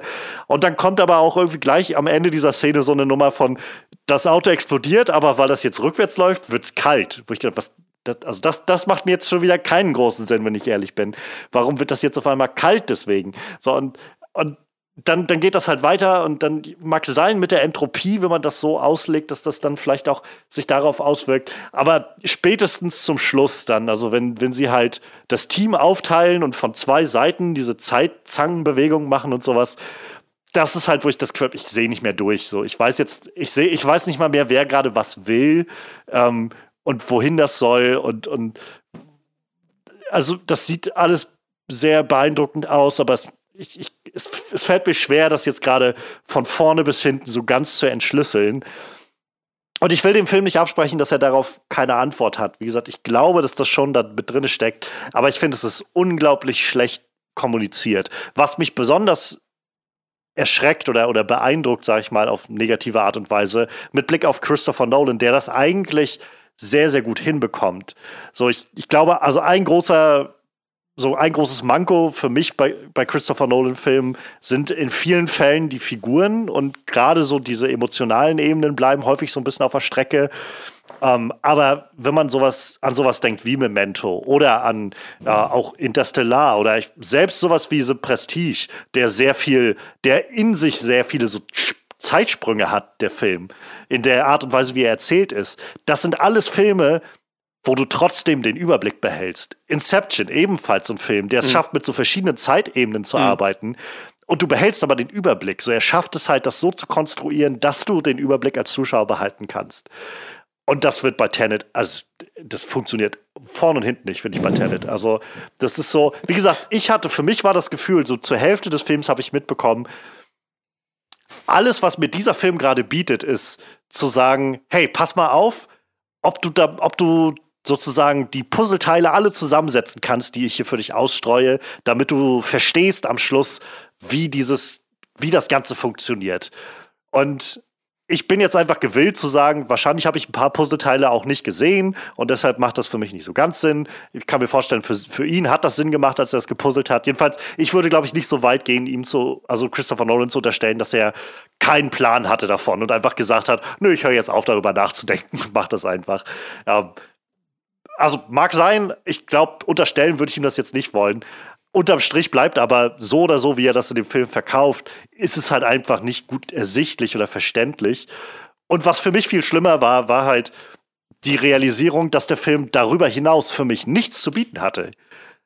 Jenseits dieses, dieses ganz simplen, so, wie gesagt, so wie so ein Sudoku, was irgendwie ein bisschen schwer ist zu sagen, löst das mal, war da nichts. Ich, ich, also, diese Figuren sind alle so unglaublich bleich. Ich habe also ich habe lange nicht mehr so eindimensionale Figuren gesehen. bis zu dem Punkt halt, also wie gesagt, der, der Protagonist ist halt einfach nur Protagonist. Und ab irgendeinem Punkt muss ich ja denken, warum, warum ist der eigentlich da? Also was, was ist sei, ja, er wird von sich selbst irgendwie beauftragt aus der Zukunft. Das ist, das ist tatsächlich so ein Punkt, wo ich sagen würde, das erscheint mir so ein bisschen wie faules Writing, zu sagen, im Endeffekt ist meine Lösung des Ganzen ähnlich wie bei Interstellar. Aus der Zukunft kommt einfach die Antwort, die wir noch nicht verstehen. Und ähm, das ist jetzt der Ansatzpunkt, den wir haben. Aber ja, ich weiß nicht, also diese Vorstellung von, von diesen Figuren, er, ich weiß nicht, der Protagonist, der so eine Art Geheimagent sein soll für eine Organisation, die ich noch nicht so ganz verstanden habe. Heißt die Organisation Tenet? Ähm, ja, irgendwie dann, schon, ne, glaube ich. Aber ja, und dann, dann, ja, keine Ahnung. Und dann, dann lernt er Neil kennen. Diese, Be diese Beziehung zwischen dem Protagonisten und Neil, wenn er am Schluss sagt, so, das ist, für mich ist es so das Ende unserer Freundschaft und für dich der Anfang oder sowas in der Art, denke ich halt so, welche Freundschaft? So, es tut mir leid, aber was ich von euch gesehen habe in diesem, in diesem Film, ständ, also Neil war mal da und mal war er weg und dann taucht er wieder auf. Es gab nicht einen Moment, wo die mal gesessen haben und sich unterhalten haben und eine Bindung aufgebaut haben oder sowas. Der Film besteht eigentlich nur aus so verkopfte, konzeptionelle Actionsequenz und dann gibt es so, eine, so einen Moment, wo zwei Leute zusammensitzen und sich wichtigen Plot erzählen, damit es dann weitergehen kann zur nächsten Szenerie, wo es weitergeht. Und ab und an kriegt mal jemand einen Monolog, wie halt Elizabeth Debicki und kann was von ihrer Backstory erzählen. Erzähl, erzähl uns mal deine Backstory. Immer besser, als wenn man sie sehen oder erleben könnte, was du gerade durchmachst. Indem du einfach drei Minuten da sitzt und uns erzählst, was für ein Leid du mit dir trägst. Also, so selbst bei Elizabeth Debicki, bei Cat würde ich halt sagen, ja, gute, also gute Schauspielerin, wirklich auch, würde ich wahrscheinlich auch zustimmen, so die, die, am meisten noch herausholen kann, weil ihre Figur wenigstens ein paar Ecken und Kanten hat. Aber die Art und Weise, wie diese Figur aufgebaut ist, ist trotzdem sehr, sehr papierhauchdünn. Also ich, ja, ich finde, ich finde, es ist einfach unglaublich blank, der ganze Film, unglaublich bleich. Und wenn, wenn da das Zeiträtsel nicht mehr in, für mich involvierend gewesen ist oder ich das Gefühl hatte, ja, ich habe Grund, den Grundrahmen verstanden und jetzt, was, was, was kann der Film mir denn jetzt noch bieten, bitte?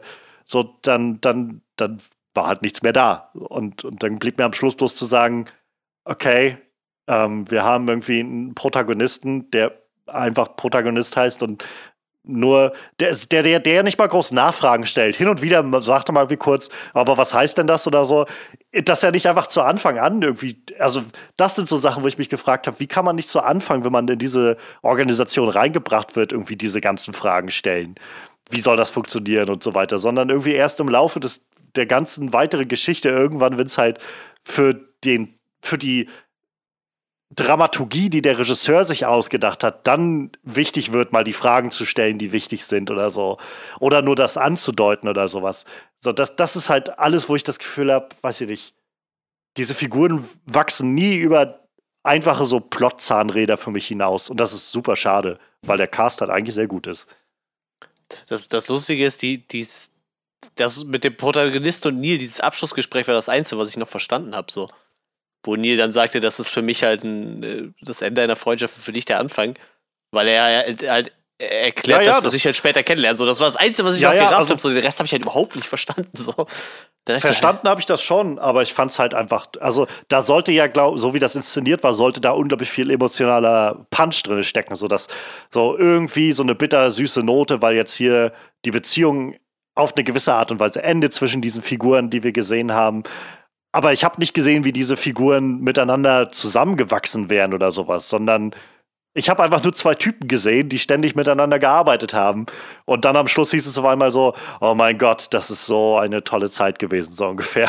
Und dann denke ich so, wann, wo? Nicht mit diesen Figuren, tut mir leid. Ja, aber das Ding ist halt, also ich, will das jetzt nicht äh, hier äh, alles verteidigen, aber das Ding ist halt, dass Neil ja viel mehr erlebt hat als, als, äh, als der Protagonist, ne? weil Neil ja aus der Zukunft kommt. Ja, so. ja, natürlich. Er hat diese Freundschaft ja, das, ja schon mitgemacht. Ich weiß schon, ne? ja.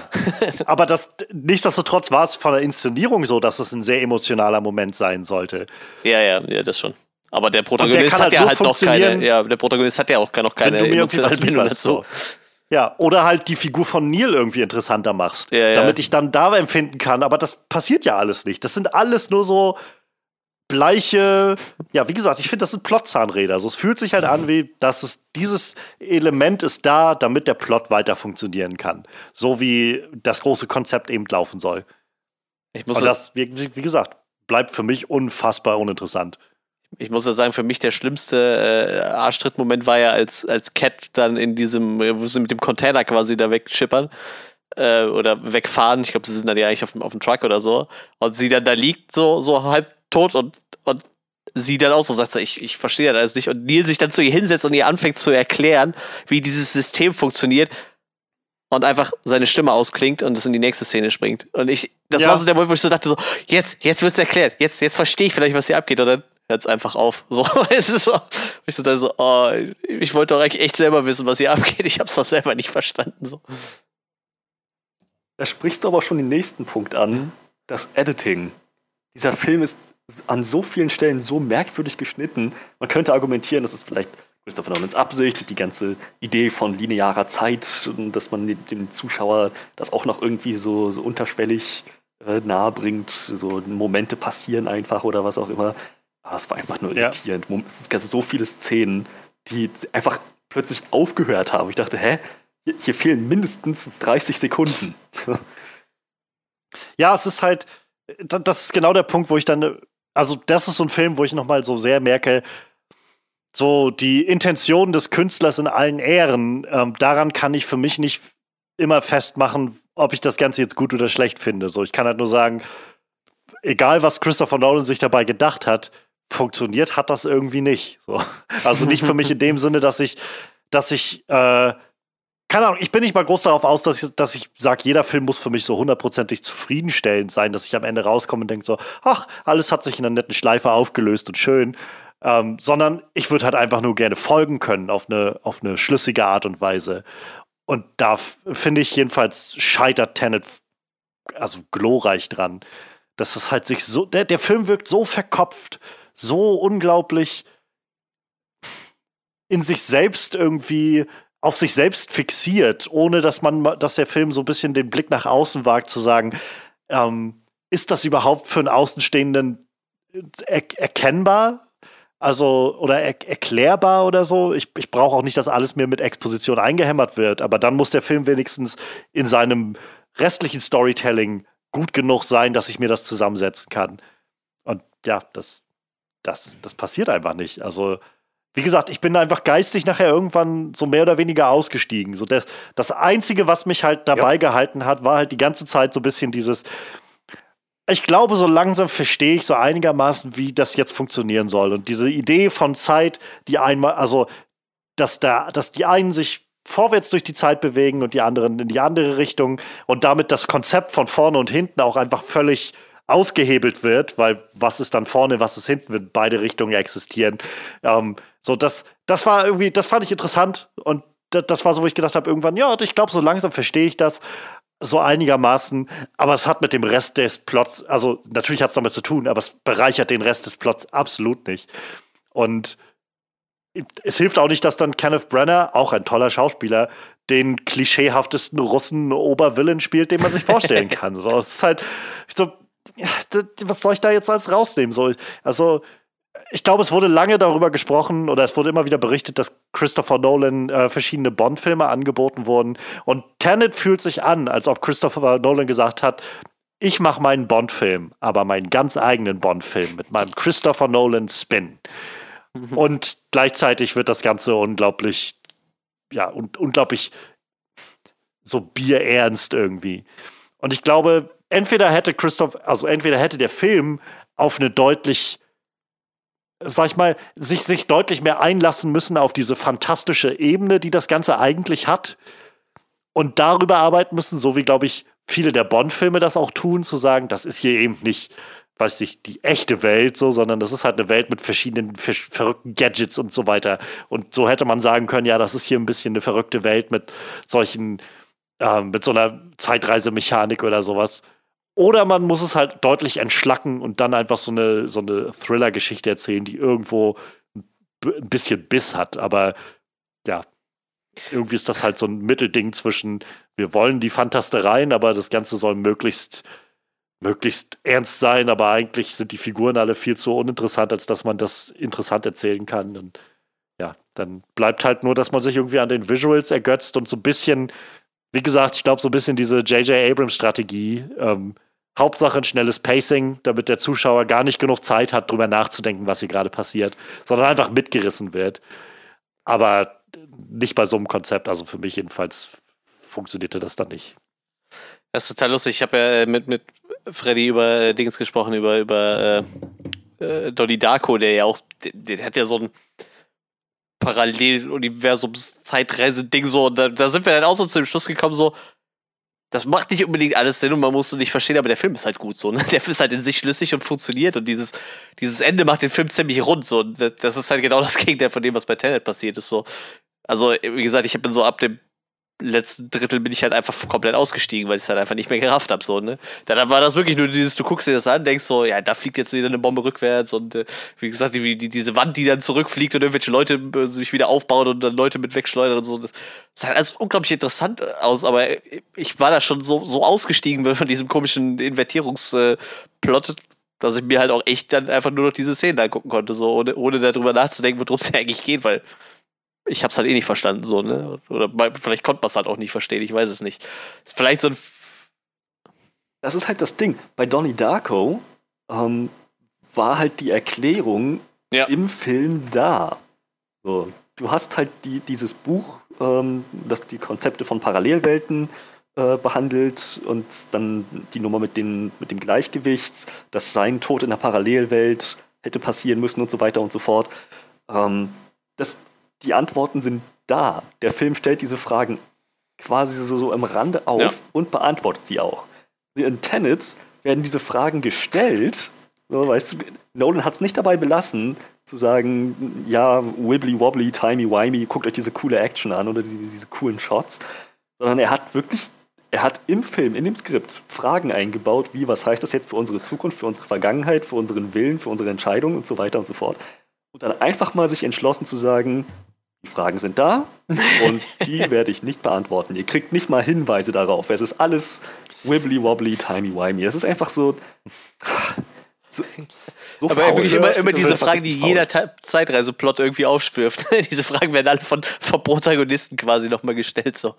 Ja, was passiert denn jetzt, wenn wir jetzt das und das hier machen? Was passiert? Ja. Und dann nicht beantwortet oder beantwortet ja, mit ja. Geh schlafen, denk nicht drüber nach unsere Freundschaft beginnt für dich, aber für mich ist sie jetzt das vorbei. das also ist ja wirklich, ist, genau es, diesen Moment gab es ja. Geh schlafen. Denk nicht drüber nach, geh schlafen. Ja, es, ja, es sagt der buchstäblich. Es, es, ich glaube, da die Logik, in der Logik des Films soll halt rüberkommen, also soll am Schluss halt so der große Twist sein, ja, Neil kennt halt ihn schon die ganze Zeit und kann ihm das halt alles nicht verraten, weil er das halt ja so wie, weil er das erst später alles lernen wird und so weiter. Ähm, aber ja, natürlich, also es ist halt, äh, ich fand halt auch gerade so dieses, dieser Moment am Anfang, als sie ihm das Konzept beibringen mit dem, äh, mit, mit den Kugeln und so weiter. Und da stellt er ja die Frage, ja, aber was heißt denn das jetzt für freien Willen, so wenn halt äh, die, die Ursache irgendwie vor, äh, nach, dem, nach dem Ereignis kommt oder sowas. Und, äh, und dann gibt es halt so eine, weiß ich nicht, halbe Minute oder sowas, wo die, wo die, diese Wissenschaftlerin irgendwie das erklärt und dann noch an einem Video zeigt und egal von welcher Richtung du das anguckst, die Kugel fällt in deine Hand oder sowas. Ich dachte, was soll denn das jetzt bitte bedeuten?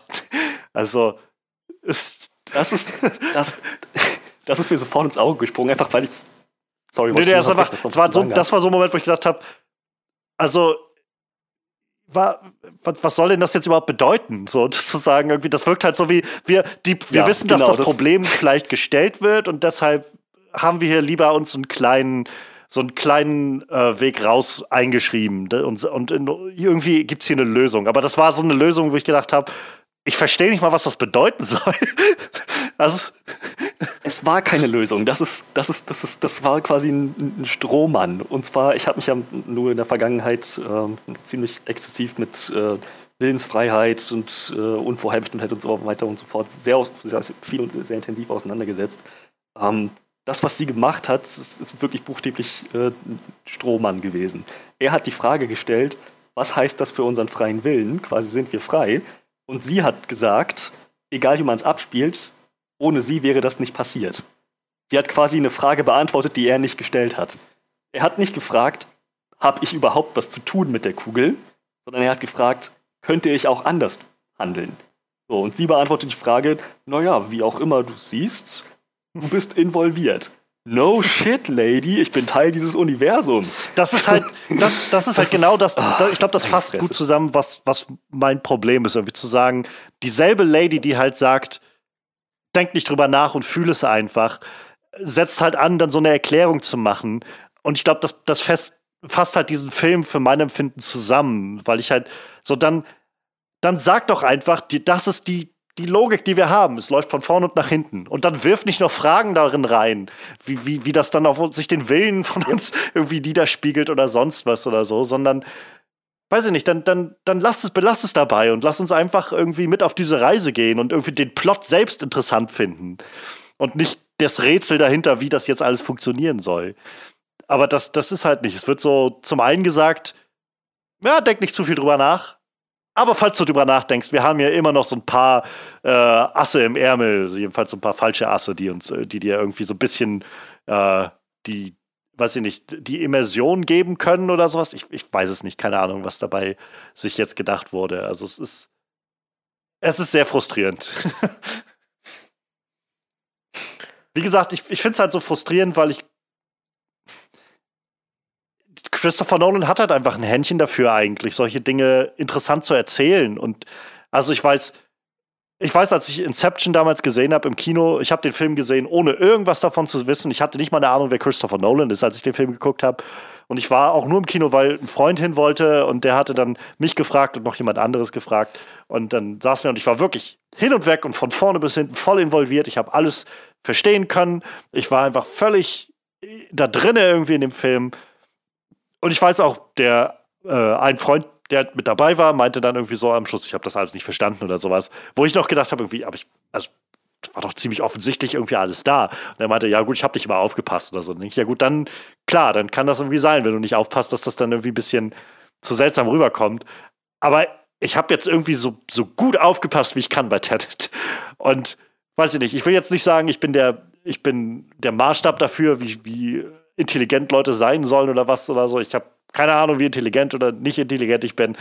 Aber ich würde mir schon wünschen, dass ich am Ende des Films nicht mit dem Gefühl rauskomme, ähm, what? Was soll denn das jetzt bitte? So, so das, das macht doch vorne und hinten irgendwie keinen, keinen großen Sinn. So, so, und ich bin nicht. Und es hilft nicht, dass die Charaktere eigentlich nicht dazu einladen, ja. sich damit ja. zu involvieren, richtig, so damit auseinanderzusetzen. Das ist einfach nur so, Dinge passieren in diesem Film und es ist, es ist alles irgendwie, ja, Zeit läuft in beide Richtungen, das muss genügen.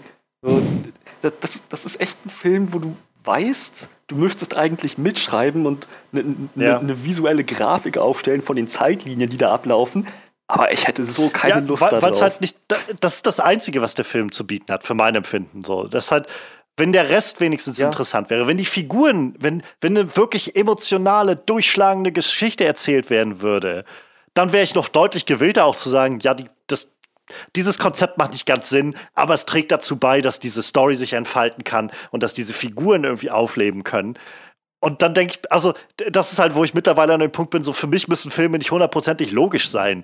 Also mal davon ab, dass, glaube ich, kein Film das ist. Aber ich brauche halt keine reale Logik in einem Film, wenn es um eine ganz andere Sache in dem Film geht. Nämlich, also wenn der Film sich dann annimmt zu sagen, wie geht es darum, äh, ne, diesen Charakter irgendwie darzustellen und irgendwie eine, eine krasse Reise durchmachen zu lassen oder sowas.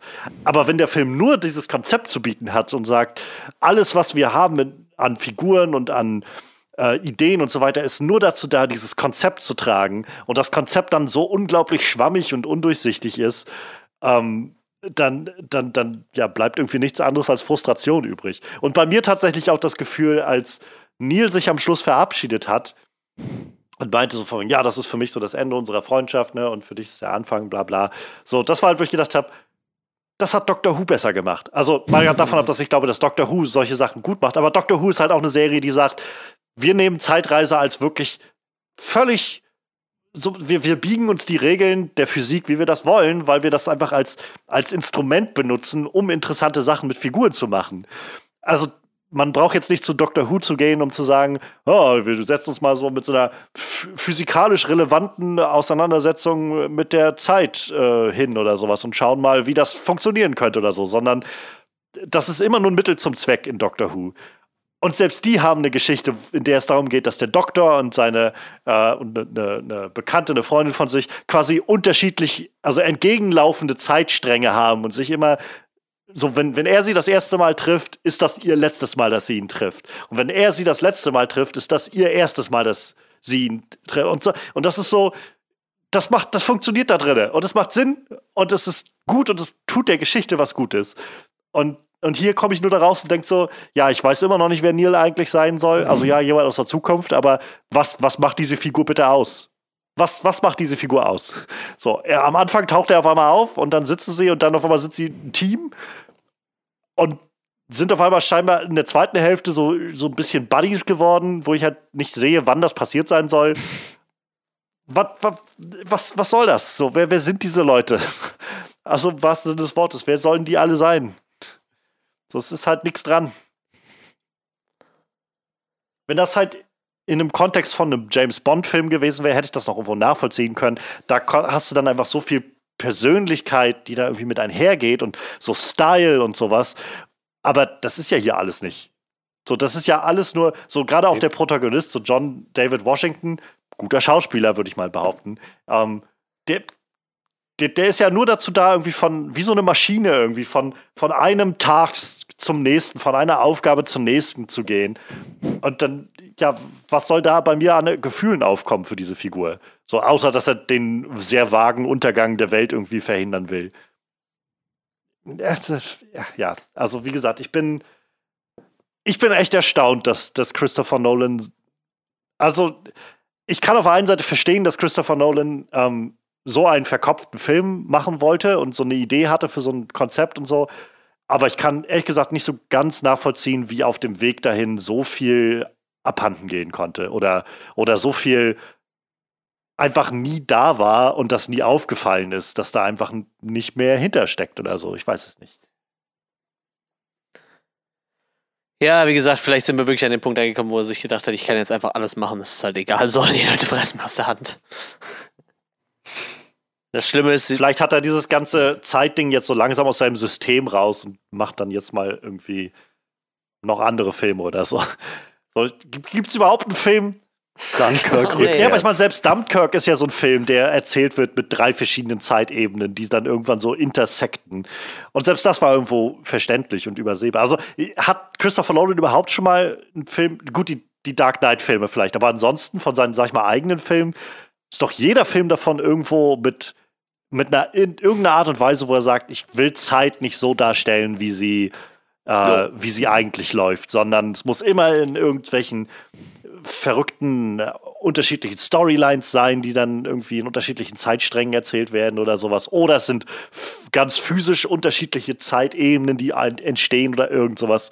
So, es kann, es kann nie einfach nur mal das kann einfach nicht nur ein ganz normaler Standard sein. So, das muss immer, muss immer so das Hauptelement des Films oh, sein. Oh, doch, in, Insomnia fällt mir gerade ein. Bei Insomnia ist der, der, der läuft, glaube ich, auch relativ linear. Ich glaube, da gibt es auch keine lustigen Zeitsprünge. Aber es ist da nicht, ich habe den noch nicht gesehen, aber es ist nicht auch so, dass, äh, dass, dass Al Pacino in dem Film irgendwie unter Schlaflosigkeit leidet und deshalb ständig solche, solche Zeitsprünge empfindet oder sowas. Oh ja, jetzt, also ich habe ihn noch nicht gesehen. Ja, ja, Zeitsprünge, weiß ich nicht. Auf jeden Fall, der sieht halt nachher mal Sachen, die nicht da sind, aber sind es Zeitsprünge? Ich, das ist der Film, den ich echt am seltensten gesehen habe, glaube ich. Ich, ich könnte es ja jetzt gerade gar nicht erzählen. So. Also, ja, ich will es jetzt gerade nicht ausschließen. Ich will meine Hand jetzt nicht zu sehr ins Feuer legen. Aber selbst wenn der rausfällt, bleiben immer noch eine gute Handvoll Filme oder so, die immer, die einfach darauf basieren, dass, also nicht darauf basieren, aber die so als krasses Element haben, wo du merkst, Christopher ja, ja, Nolan will unbedingt die Zeit nicht linear laufen lassen. Vielleicht für. Ich glaube, es, es, gibt auch, es gibt auch den Moment, wo ähm, hier, äh, Aaron Taylor Johnsons Charakter zum Protagonisten sagt, wenn sie nicht aufhören können, linear zu denken, dann steigen sie gar nicht erst in diesen Helikopter.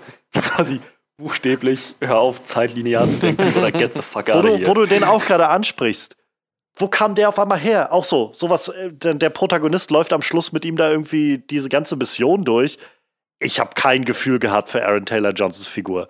Toller Schauspieler. Der kam, war aus dem Nichts ja. auf einmal da und, äh, und ja, wieder, also bleicher Militärhonk irgendwie. So ist halt, ich, mehr ist an dieser Figur nicht dran oder was, was übersehe ich hier jetzt gerade? ich weiß nicht, es ist sehr, ja. Ich bin einfach ausgestiegen irgendwann, dachte so, das, das berührt mich alles absolut null. So, ich bin, ich bin nicht mal überwältigt von der Art und Weise, was da so technisch passiert oder so, weil der Rest so unglaublich belanglos erscheint. Man steigt einfach ja. aus an einem gewissen Punkt. Ja, ich äh, denke, ich habe dann auch nichts weiter zu sagen. Natürlich bin ich unheimlich genervt von den unzähligen Paradoxa, die da aufgeworfen werden. Ähm, das ist aber hauptsächlich eine Konsequenz dessen, dass das ein Film ist, der schon den Anspruch erhebt, Sinn zu machen. Und das ist bei Zeitreise extrem schwer und gelingt diesem Film nicht. Ja, ja. Ja, ich bin aber auch sonst, glaube ich, durch. Also für mich ist halt, wie gesagt, es, es hat nicht viel zu bieten hinter dem Konzept, welches dann auch nicht mal so wirklich gut erzählt ist oder so wirklich stimmig rüberkommt. Ja, hätte, hätte halt funktionieren können. Hätte, hätte könnte, sollte. Hat's nicht. Kann man halt leider so stehen lassen. Gut. Wenn niemand mehr was dazu hinzuzufügen hat, dann könnten wir uns vielleicht unserem Resümee widmen. Ich denke auch. Ähm, denke ich, denke, ich werde mal beginnen. Ich werde die ernüchternste Meinung über diesen Film haben. Ähm, ja, Ten Tenet ist ein Film mit einer interessanten Prämisse, einem interessanten Grundkonzept, ähm, das Szene für Szene betrachtet gut ausgespielt wird, das für gutes visuelles Material erhält, für, für, für interessante ähm, Momente im Plot. Ähm, und ja, die, die Schauspieler tun ihr, ihr Bestes, um den Film zu tragen. Und ich finde gerade die Schauspielerin von, von Cat liefert einen, einen sehr guten Job ab. Ähm, äh, ja, ähm, es, es ist offensichtlich Arbeit in diesen Film geflossen, sehr viel Arbeit in diesen Film geflossen.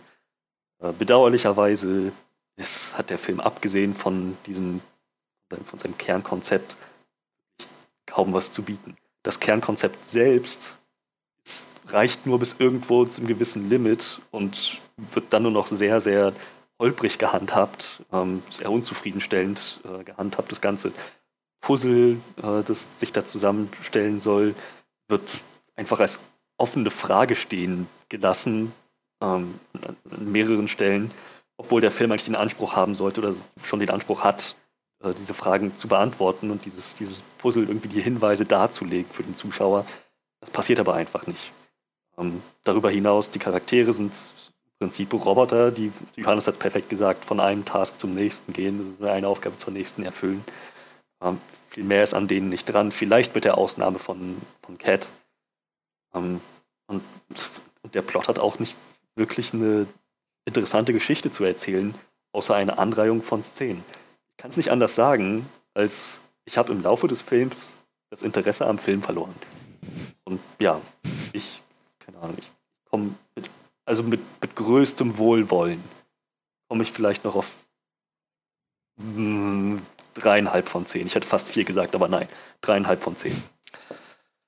Ja, ich ich habe irgendwie, glaube ich, alles gesagt, was ich zu dem Film zu sagen habe. So, ich, ich habe nichts dagegen, wenn ein Film auch mal verkopfter daherkommt, aber dann, dann muss man, da muss die Art und Weise, wie das erzählt wird, doch interessanter sein.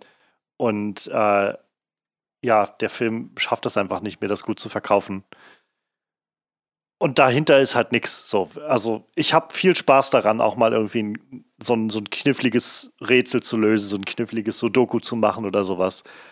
Aber das ist nicht das, was ich von dem Film erwarte. So, also, womit ich nicht sagen will, dass ein Film solche Erwartungen an mich als Zuschauer nicht stellen kann. Aber wenn der Film nichts darüber hinaus zu bieten hat und am Ende nur so mir sagen will, ja, ähm, war das nicht spaßig, rauszufinden, wie das hier alles funktioniert? Ist das nicht zufriedenstellend? Weil mehr kann ich dir gar nicht anbieten. dann, dann muss ich halt sagen, nee, also es tut mir leid, so ein bisschen mehr erwarte ich dann doch von dem Film. Ähm, und da helfen halt auch große Visuals dann kaum. So, also ich. Das Einzige, also was dem Film halt zugute kommt, ist halt einfach so, ob, ob mir das jetzt gefällt oder nicht. So, ich, ich kann halt nicht abstreiten, dass ich schon so ein bisschen beeindruckt bin vor dem, von den Ambitionen, die da drin stecken und die da reingesteckt wurden. Und so diese, so ein bisschen unverfälschte Art, mit der da scheinbar gesagt wurde, wir widmen uns voll und ganz dieser, die, diesem Konzept und das ist es, was wir jetzt machen wollen. Ähm, da habe ich schon so ein bisschen Respekt vor. Und wie gesagt, es sind definitiv so einige Visuals da drin, die ich so einfach noch nicht gesehen habe, wo ich gedacht habe, das ist einfach wirklich beeindruckend. Ähm, in, sowas habe ich auf der Kinoleinwand noch nicht gesehen in der Art. Ähm, ich komme am Ende raus bei. Ich schwanke so zwischen viereinhalb und fünf. Aber ich glaube auch gerade nach unserem Gespräch jetzt bin ich bei viereinhalb von zehn. Also für mich ist es ja definitiv Christopher Nolans schwächster Film bisher. Ich muss gerade ein bisschen lachen, weil du gesagt hast, äh, sowas habe ich auf der großen Leinwand noch nicht gesehen. Ja, hast du jetzt auch nicht, weil wir konnten ja, nicht gucken. Ja. Vielleicht hätte man das gerne auf der großen Leinwand gesehen. Wenigstens diese coolen, weiß ich nicht, Explosionsszenen oder so. Ja, ich weiß nicht. Ich äh, wie gesagt, ich bin eigentlich ja so echt so ein Verfechter von Christopher Nolan. Ich habe auch echt noch lange an, an äh, Zack Snyder festgehalten. So, ich, ich, bei dem mag ich ja auch die schwächsten Filme eigentlich noch ganz gerne. So Sucker Punch gucke ich mir halt, da habe ich halt echt verdammt oft gesehen, so, obwohl der halt eigentlich auch nicht so viel zu bieten hat, aber einfach auch unglaublich gut aussieht. So, aber ach, ich weiß nicht, wenn du so bei der bei, beim letzten Drittel vom Film einfach bemerkst, du musst halt komplett aussteigen, weil du es halt einfach nicht mehr raffst, das ist halt schon echt schade so. Und äh, ich bin halt auch von Christopher Nolan echt anderes gewohnt. So, ne? Also ich weiß nicht, gerade so Memento, was da so sein erster richtig großer Film war, der ist halt so gut und so anders. Und ich weiß nicht, auch Prestige habe ich unzählige Male geguckt und Inception könnte ich mir auch immer wieder angucken, der auch, bis ich den das erste Mal gesehen habe, für mich unglaublich verwirrend war. Und einfach, aber wenn du den zwei, dreimal gesehen hast, einfach ziemlich gut aufgeht, so. Ähm, bis, bis auf dieses Ende, wo man dann noch so ein bisschen drüber philosophieren kann. Aber der, der Film, der macht halt irgendwo so in, in seinem Kosmos Sinn und funktioniert gut und, und, macht Spaß. Und, und hier in dem Film hast du halt echt so, so einen Haufen guter Schauspieler, die komische Charaktere spielen. Wie gesagt, mir ist bis zum Schluss auch noch nicht mal aufgefallen, dass der Hauptcharakter gar keinen Namen hatte. So. Bis, bis dann mal wirklich einer gesagt hat, der Protagonist. Und ich dachte so, stimmt, wie heißt der Typ eigentlich? Es war mir halt auch irgendwie egal so, weil man hat halt immer noch gewartet, dass irgendwas kommt, aber es kam halt auch irgendwie nichts. Und ähm, ja, ich, ich weiß nicht. Also ich, ich glaube, dieses Konzept hätte halt echt cool sein können, weil irgendwie fand ich die Idee halt ganz nett mit diesem Vorwärts-Rückwärts und wie gesagt, wie, wie sie so die, das erste Mal diese Kugeln über den Tisch haben fliegen lassen, dachte ich so, boah, das, das könnte echt fett werden. Und ja, und ich hatte aber immer schon im Hinterkopf, dass total viele Leute, von denen ich einfach mal behaupte, die haben wahrscheinlich bei sowas ein bisschen mehr Durchblick, wie ich schon gesagt habe. So, ich, ich bin da nicht durchgestiegen. Und manche Leute haben den Film halt mehrmals gesehen und sind halt immer noch nicht durchgestiegen. Und äh, ja, ich, ich, könnte den wahrscheinlich auch noch dreimal gucken und das wird halt auch nicht besser so. Und ähm, ja, ich weiß nicht. Also, ich glaube, ich würde mich dann auch anschließen und sagen, dass wahrscheinlich dann der schwächste Film von Christopher Nolan ist. So rückblickend betrachtet. Wie gesagt, ich bin nicht so der riesen Interstellar-Fan, aber selbst den habe ich auch, glaube ich, schon zwei oder dreimal gesehen. Und ich weiß nicht, bei Tenet habe ich jetzt auch gerade überhaupt nicht das Bedürfnis. Vielleicht werde ich mich irgendwann in ein paar Monaten nochmal hinsetzen und nochmal versuchen, da durchzublicken, aber jetzt gerade so, ähm, ich weiß nicht. Aber ich, ich, ich lande so bei fünfeinhalb von zehn, weil ich mag den visuell, die hat ja schon echt einiges zu bieten so und wie gesagt, ich mag das Cast immerhin ganz gerne und wie gesagt, so ein paar nette Gastauftritte von Schauspielern, die ich mag, aber ja, leider bleibt da halt dann auch nicht viel von hängen irgendwie. Ist ein bisschen schade drum. Gucken, was der Mann als nächstes macht. Ich, ich, der hat trotzdem noch einen Vertrauensbonus bei mir. Der ist bei mir nicht so geschädigt wie bei Zack Snyder jetzt. Das, das der, der kann noch, der kann es noch rausreißen. ich finde es halt, also ich finde halt gerade, wenn, wenn Leute so diese Logik anbringen von, ja, aber beim, beim, beim zweiten Mal oder beim dritten Mal oder so, dann wird es richtig gut oder so. Deshalb, wo ich denke, es tut mir leid, aber die Logik bei einem Film sollte nicht sein, du musst ihn erstmal dreimal gucken, bevor du ihn wertzuschätzen weißt oder sowas. Ja, das so, ist halt wenn, das Problem. Also, wenn es im Normalfall oder im besten Fall sollte es so sein, dass du einen Film was abgewinnen kannst und dann mehr da drin findest. Aber wenn die Logik ist, nein, nein, du musst einfach nur den Film drei oder viermal gucken, weil dann verstehst du ihn, dann würde ich wahrscheinlich sagen, ja, es tut mir leid, aber der Film erzählt dann wahrscheinlich aber nicht sehr gut, was er eigentlich sagen will. Ja, es gibt halt so Filme, die, weißt du, die guckst du so ein zweites Mal und denkst, oh cool, das so, da, da fallen dir dann vielleicht noch total viele Sachen auf, die du ja, vorher nicht bemerkt, aber ich glaube, das wird bei dem Film halt auch nicht passieren. So. Und ich bin halt auch eigentlich, habe ich nicht so eine große Hoffnung, dass ich von dem Film mehr mitnehme, wenn ich ihn nochmal gucke. Trotzdem werde ich mir den wahrscheinlich in ein paar Monaten nochmal angucken, einfach so für mich, um zu gucken, ob ich wirklich noch irgendwas mitnehmen kann, was halt, ne? Wie gesagt, der Film ist halt bei den Kritikern auch gar nicht so scheiße angekommen. So, die müssen ja irgendwas in dem Film gesehen haben, was ich vielleicht jetzt gerade noch nicht gesehen habe, aber ich kann mir nicht vorstellen, dass, also, also mich holen jetzt die Visuals nicht so, nicht so ab, dass ich jetzt sagen würde, boah, das ist halt ein geiler Film, nur weil der gut aussieht, so, ne? Weil dafür war dieses ganze Konzept mir dann nachher zu viel aufgelöst irgendwie. Und ich glaube halt auch nicht, dass ich, wenn ich den jetzt noch zwei, dreimal gucke, dass das besser wird. Aber ich werde es auf jeden Fall, also einen Versuch werde ich dem wahrscheinlich noch geben, so, denke ich. Aber ich habe halt, die Hoffnung ist jetzt nicht so riesig, dass ich dann sage, boah, wenn du den nochmal guckst, Junge, dann, dann wird der richtig gut so. Ja, das wird wahrscheinlich nicht passieren. Aber ich denke schon, dass ich ein paar Sachen noch übersehen habe, irgendwie, die vielleicht noch interessant wären zu, zu, zu wissen, wenn man den das zweite Mal guckt. Und sonst, wie gesagt, ich hoffe einfach, dass er beim nächsten Mal irgendwas wieder irgendwas anderes Cooles macht. Er darf auch gerne nochmal mit seinem Bruder zusammenarbeiten, obwohl der arbeitet gerade an einer Fallout-Serie. Vielleicht sollte er die erstmal zu Ende bringen und dann können die gerne nochmal was zusammen machen. Naja, mal abwarten. Der Mann ist noch jung, der ist 50 jetzt geworden letztes Jahr, der also hat noch ein paar Jährchen zu arbeiten. Der kann uns noch ein paar gute Filme bringen. Aber es ist halt echt schade, dass man halt so mittlerweile hatte ich halt so viele Regisseure, die ich halt früher richtig abgefeiert habe, wo ich mir mittlerweile denke, so, die machen halt echt viel Krütze, so, ne? Also Zack Snyder habe ich halt früher echt gehypt, so den kann ich mittlerweile nicht mehr gucken. Äh, Wie oft heute jetzt schon der Name Zack Snyder gefallen ist. Ja, äh, aber ich, ich beschwerfe jetzt noch Tim Burton rein. Äh, auch für mich so visuelles Genie, so gerade wenn du so die 90er guckst, hat er halt echt viele coole Sachen gemacht, die abgefahren sind die ganzen neuen Sachen von dem, die finde ich halt alle kacke so, ne? Also ich glaube, Sweeney Todd war so der letzte Film, den ich wirklich gut fand und danach kam halt echt viel Scheiße so. Ich, ich muss sagen, ich mochte seinen Dumbo-Film tatsächlich ganz Den habe ich tatsächlich nicht gesehen, das weiß ich gar nicht, ob der gut ist. Ich. Und ich glaube, das Ding ist halt so ein bisschen. Ich glaube gar nicht mal, seine Filme sind so viel schlecht. Also klar, es sind so ein paar Gurken dabei, aber ich glaube so ein bisschen einfach die Art und Weise, wie er Filme macht und die Art und Weise, so diese so ein bisschen idealistische ähm, Art und Weise, so fantasievoll, die Tim Burton an den Tag legt, ist, glaube ich, einfach so ein bisschen außer Mode. Ja, es könnte ähm, vielleicht auch sein, aber. So, ich, ich glaube, er macht einfach so. So könntest du so einen Film wie Batman 89 heute noch machen? Wahrscheinlich nicht. Wahrscheinlich nicht. Aber heute sind die Maßstäbe und, und die, die Sichtweisen auch völlig andere. Und wir leben in der Zeit, in der Comicbuchfilme halt schon eine ganz andere Reise durchgemacht haben. So, und damals war das aber genau das, was es gebraucht hat, irgendwie so diesen, diese, diesen puren Drang an Kreativität, der da reinschießt, ähm, um, um das Ganze irgendwie aufzublasen und noch viel größer zu machen, als das halt vorher in den Augen der Leute war. Und ähnlich, glaube ich, sowas wie mit äh, Edward Scissorhands oder sowas. Das ist auch sowas völlig abgedrehtes und abstruses oder so Big Fish oder so. Das sind so alles Sachen, wo du so am Ende, glaube ich, sagst, der, ob das jetzt alles Sinn macht, aber hier geht es halt nicht darum, dass das Sinn macht, sondern dass das halt so ein, so ein Feeling einfängt und dir irgendwie ganz viel Kreativität bietet. Und ich glaube zum Beispiel, der, ähm, wie hieß der Miss, Mrs. Peregrines Insel, der ja, ja, genau. Ja, Home of wundervollen Kinder oder sowas. Children, ja, genau. Ich, das ist, glaube ich, so ein Film, den will ich eigentlich nochmal gucken, weil ich glaube, als ich den damals gesehen habe, habe ich den, glaube ich, mit so sehr so einem Mindset geguckt von, okay, wie viel Sinn macht denn das jetzt alles oder so. Und ich glaube, der Film hat deutlich mehr Herz, als ich dem das damals zugestanden habe.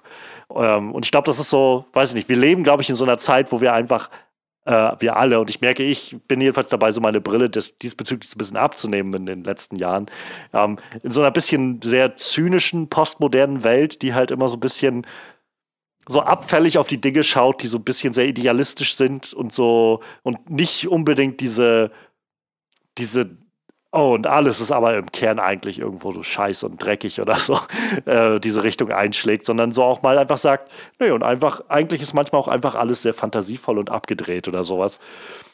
Obwohl ich ja Wie gesagt, ich glaube, so ein bisschen ist seine Zeit, die Zeit dafür ist vielleicht einfach vorbei. Aber ich muss sagen, ich lese hier gerade so Ed Wood zum Beispiel, könntest du wahrscheinlich heute noch genauso machen. Mars Attacks bin ich mir ziemlich sicher, wird heute richtig gut funktionieren, weil es gibt gerade, also es gibt halt immer noch so, so ein so uh, schrägen, weiß ich nicht. schrägen äh, 60er, 70er Jahre Horror, Science Fiction, Trash-Vibe. Also ich glaube, sowas wird noch funktionieren. Und ich glaube auch Sleepy ja, das, Hollow wird heute noch funktionieren. Da habe ich so das Gefühl, irgendwie, das sind, glaube ich, so Sachen, die könnte man heute auch noch machen, irgendwie. Ich glaube tatsächlich, sowas wie Mars Attacks wäre sowas, wo ich sagen würde, ich glaube, die die Zeit ist schon lange vorbei dafür. So, ich glaube schon, als der Film rauskam, war das so, dass viele Leute gesagt haben, was soll denn das? Wo ganz offensichtlich Tim Burton von, von vornherein gesagt hat, das soll ein 50er Jahre, so wie die in den 50er Jahren diese Science-Fiction-Trash-Filme ja, ja, genau, so, so, haben. so, so soll das werden. Oder so, ja, genau. so und, und ich glaube, natürlich gibt es dafür ein Publikum heute, aber halt nicht ein großes. Schon gar nicht mit dem Cast, den er damals zusammengefahren hat. Das ist ja so, als würdest du, weiß nicht, so ein bisschen den Avengers Endgame-Cast zusammenfahren, um so okay, zu machen stimmt, ja. So, ich glaube, ich glaube, heutzutage in einem großen Kino würde der Großteil der, der Zuschauer einfach sagen, das ist doch einfach nur Scheiße. Ich. Und also, das ist alles eine Pers Frage der Perspektive, sicherlich so. Ist halt, ähm, wie gesagt, ich glaube, das ist einfach, da, da muss man dann so eine, so eine bisschen unverfälschte Sicht drauf haben, die das auch einfach zulässt. Und ich glaube, die haben wir einfach heutzutage nicht mehr. Dafür ist, glaube ich, so das Medium Film einfach jedenfalls in der breiten Masse schon zu weit vorangeschritten oder in eine andere Richtung vorangeschritten, als dass man noch so völlig unzynisch und völlig ohne, ähm, weiß nicht, ohne sich zurücknehmen zu müssen, einfach sagen kann, so, ja, lass doch einfach Freude mit so einer, mit so einer Abstrusität haben. Und ich meine, was macht Tim Burton aus, wenn nicht diese Abstrusitäten? Das auf jeden Fall. Das auf jeden Fall. Wir sollten vielleicht mal was von Tim Burton rauspicken für die nächste Ja, das können wir wirklich machen.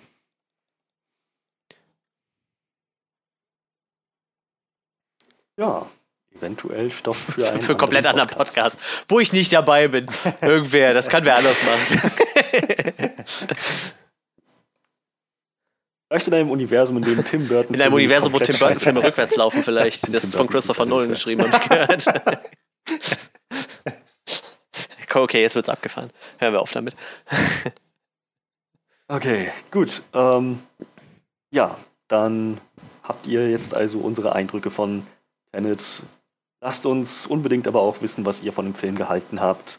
Habt ihr von vornherein durch alles durchgeblickt und klatscht euch jetzt an die Stirn, was für, was für dumme, unterbelichtete Menschen wir sein müssen, dass wir das nicht sofort gesehen haben. Ähm, lasst uns das gerne wissen. Schreibt uns die hasserfülltesten Kommentare, die ihr euch vorstellen könnt, aber bitte schreibt uns Kommentare. Wir brauchen unbedingt diese Interaktion, ja. Ähm, Nein, aber im Ernst, äh, lasst uns gerne wissen, was ihr gedacht habt. Und äh, ihr findet uns auf allen möglichen Plattformen, iTunes, äh, Soundcloud, ähm, Spotify noch nicht, äh, Facebook, unsere Homepage onscreenreview.de, äh, Instagram, Twitter, ihr findet alle dazugehörigen Links in der Beschreibung des Tracks. Dann, ja, wir, dass euch äh, unser kleiner Rückblick auf die Ereignisse der großen und kleinen Leinwand äh, gefallen hat und dass wir euch beim nächsten Mal wieder, oder dass, dass ihr uns beim nächsten Mal wieder hört. Bis dann.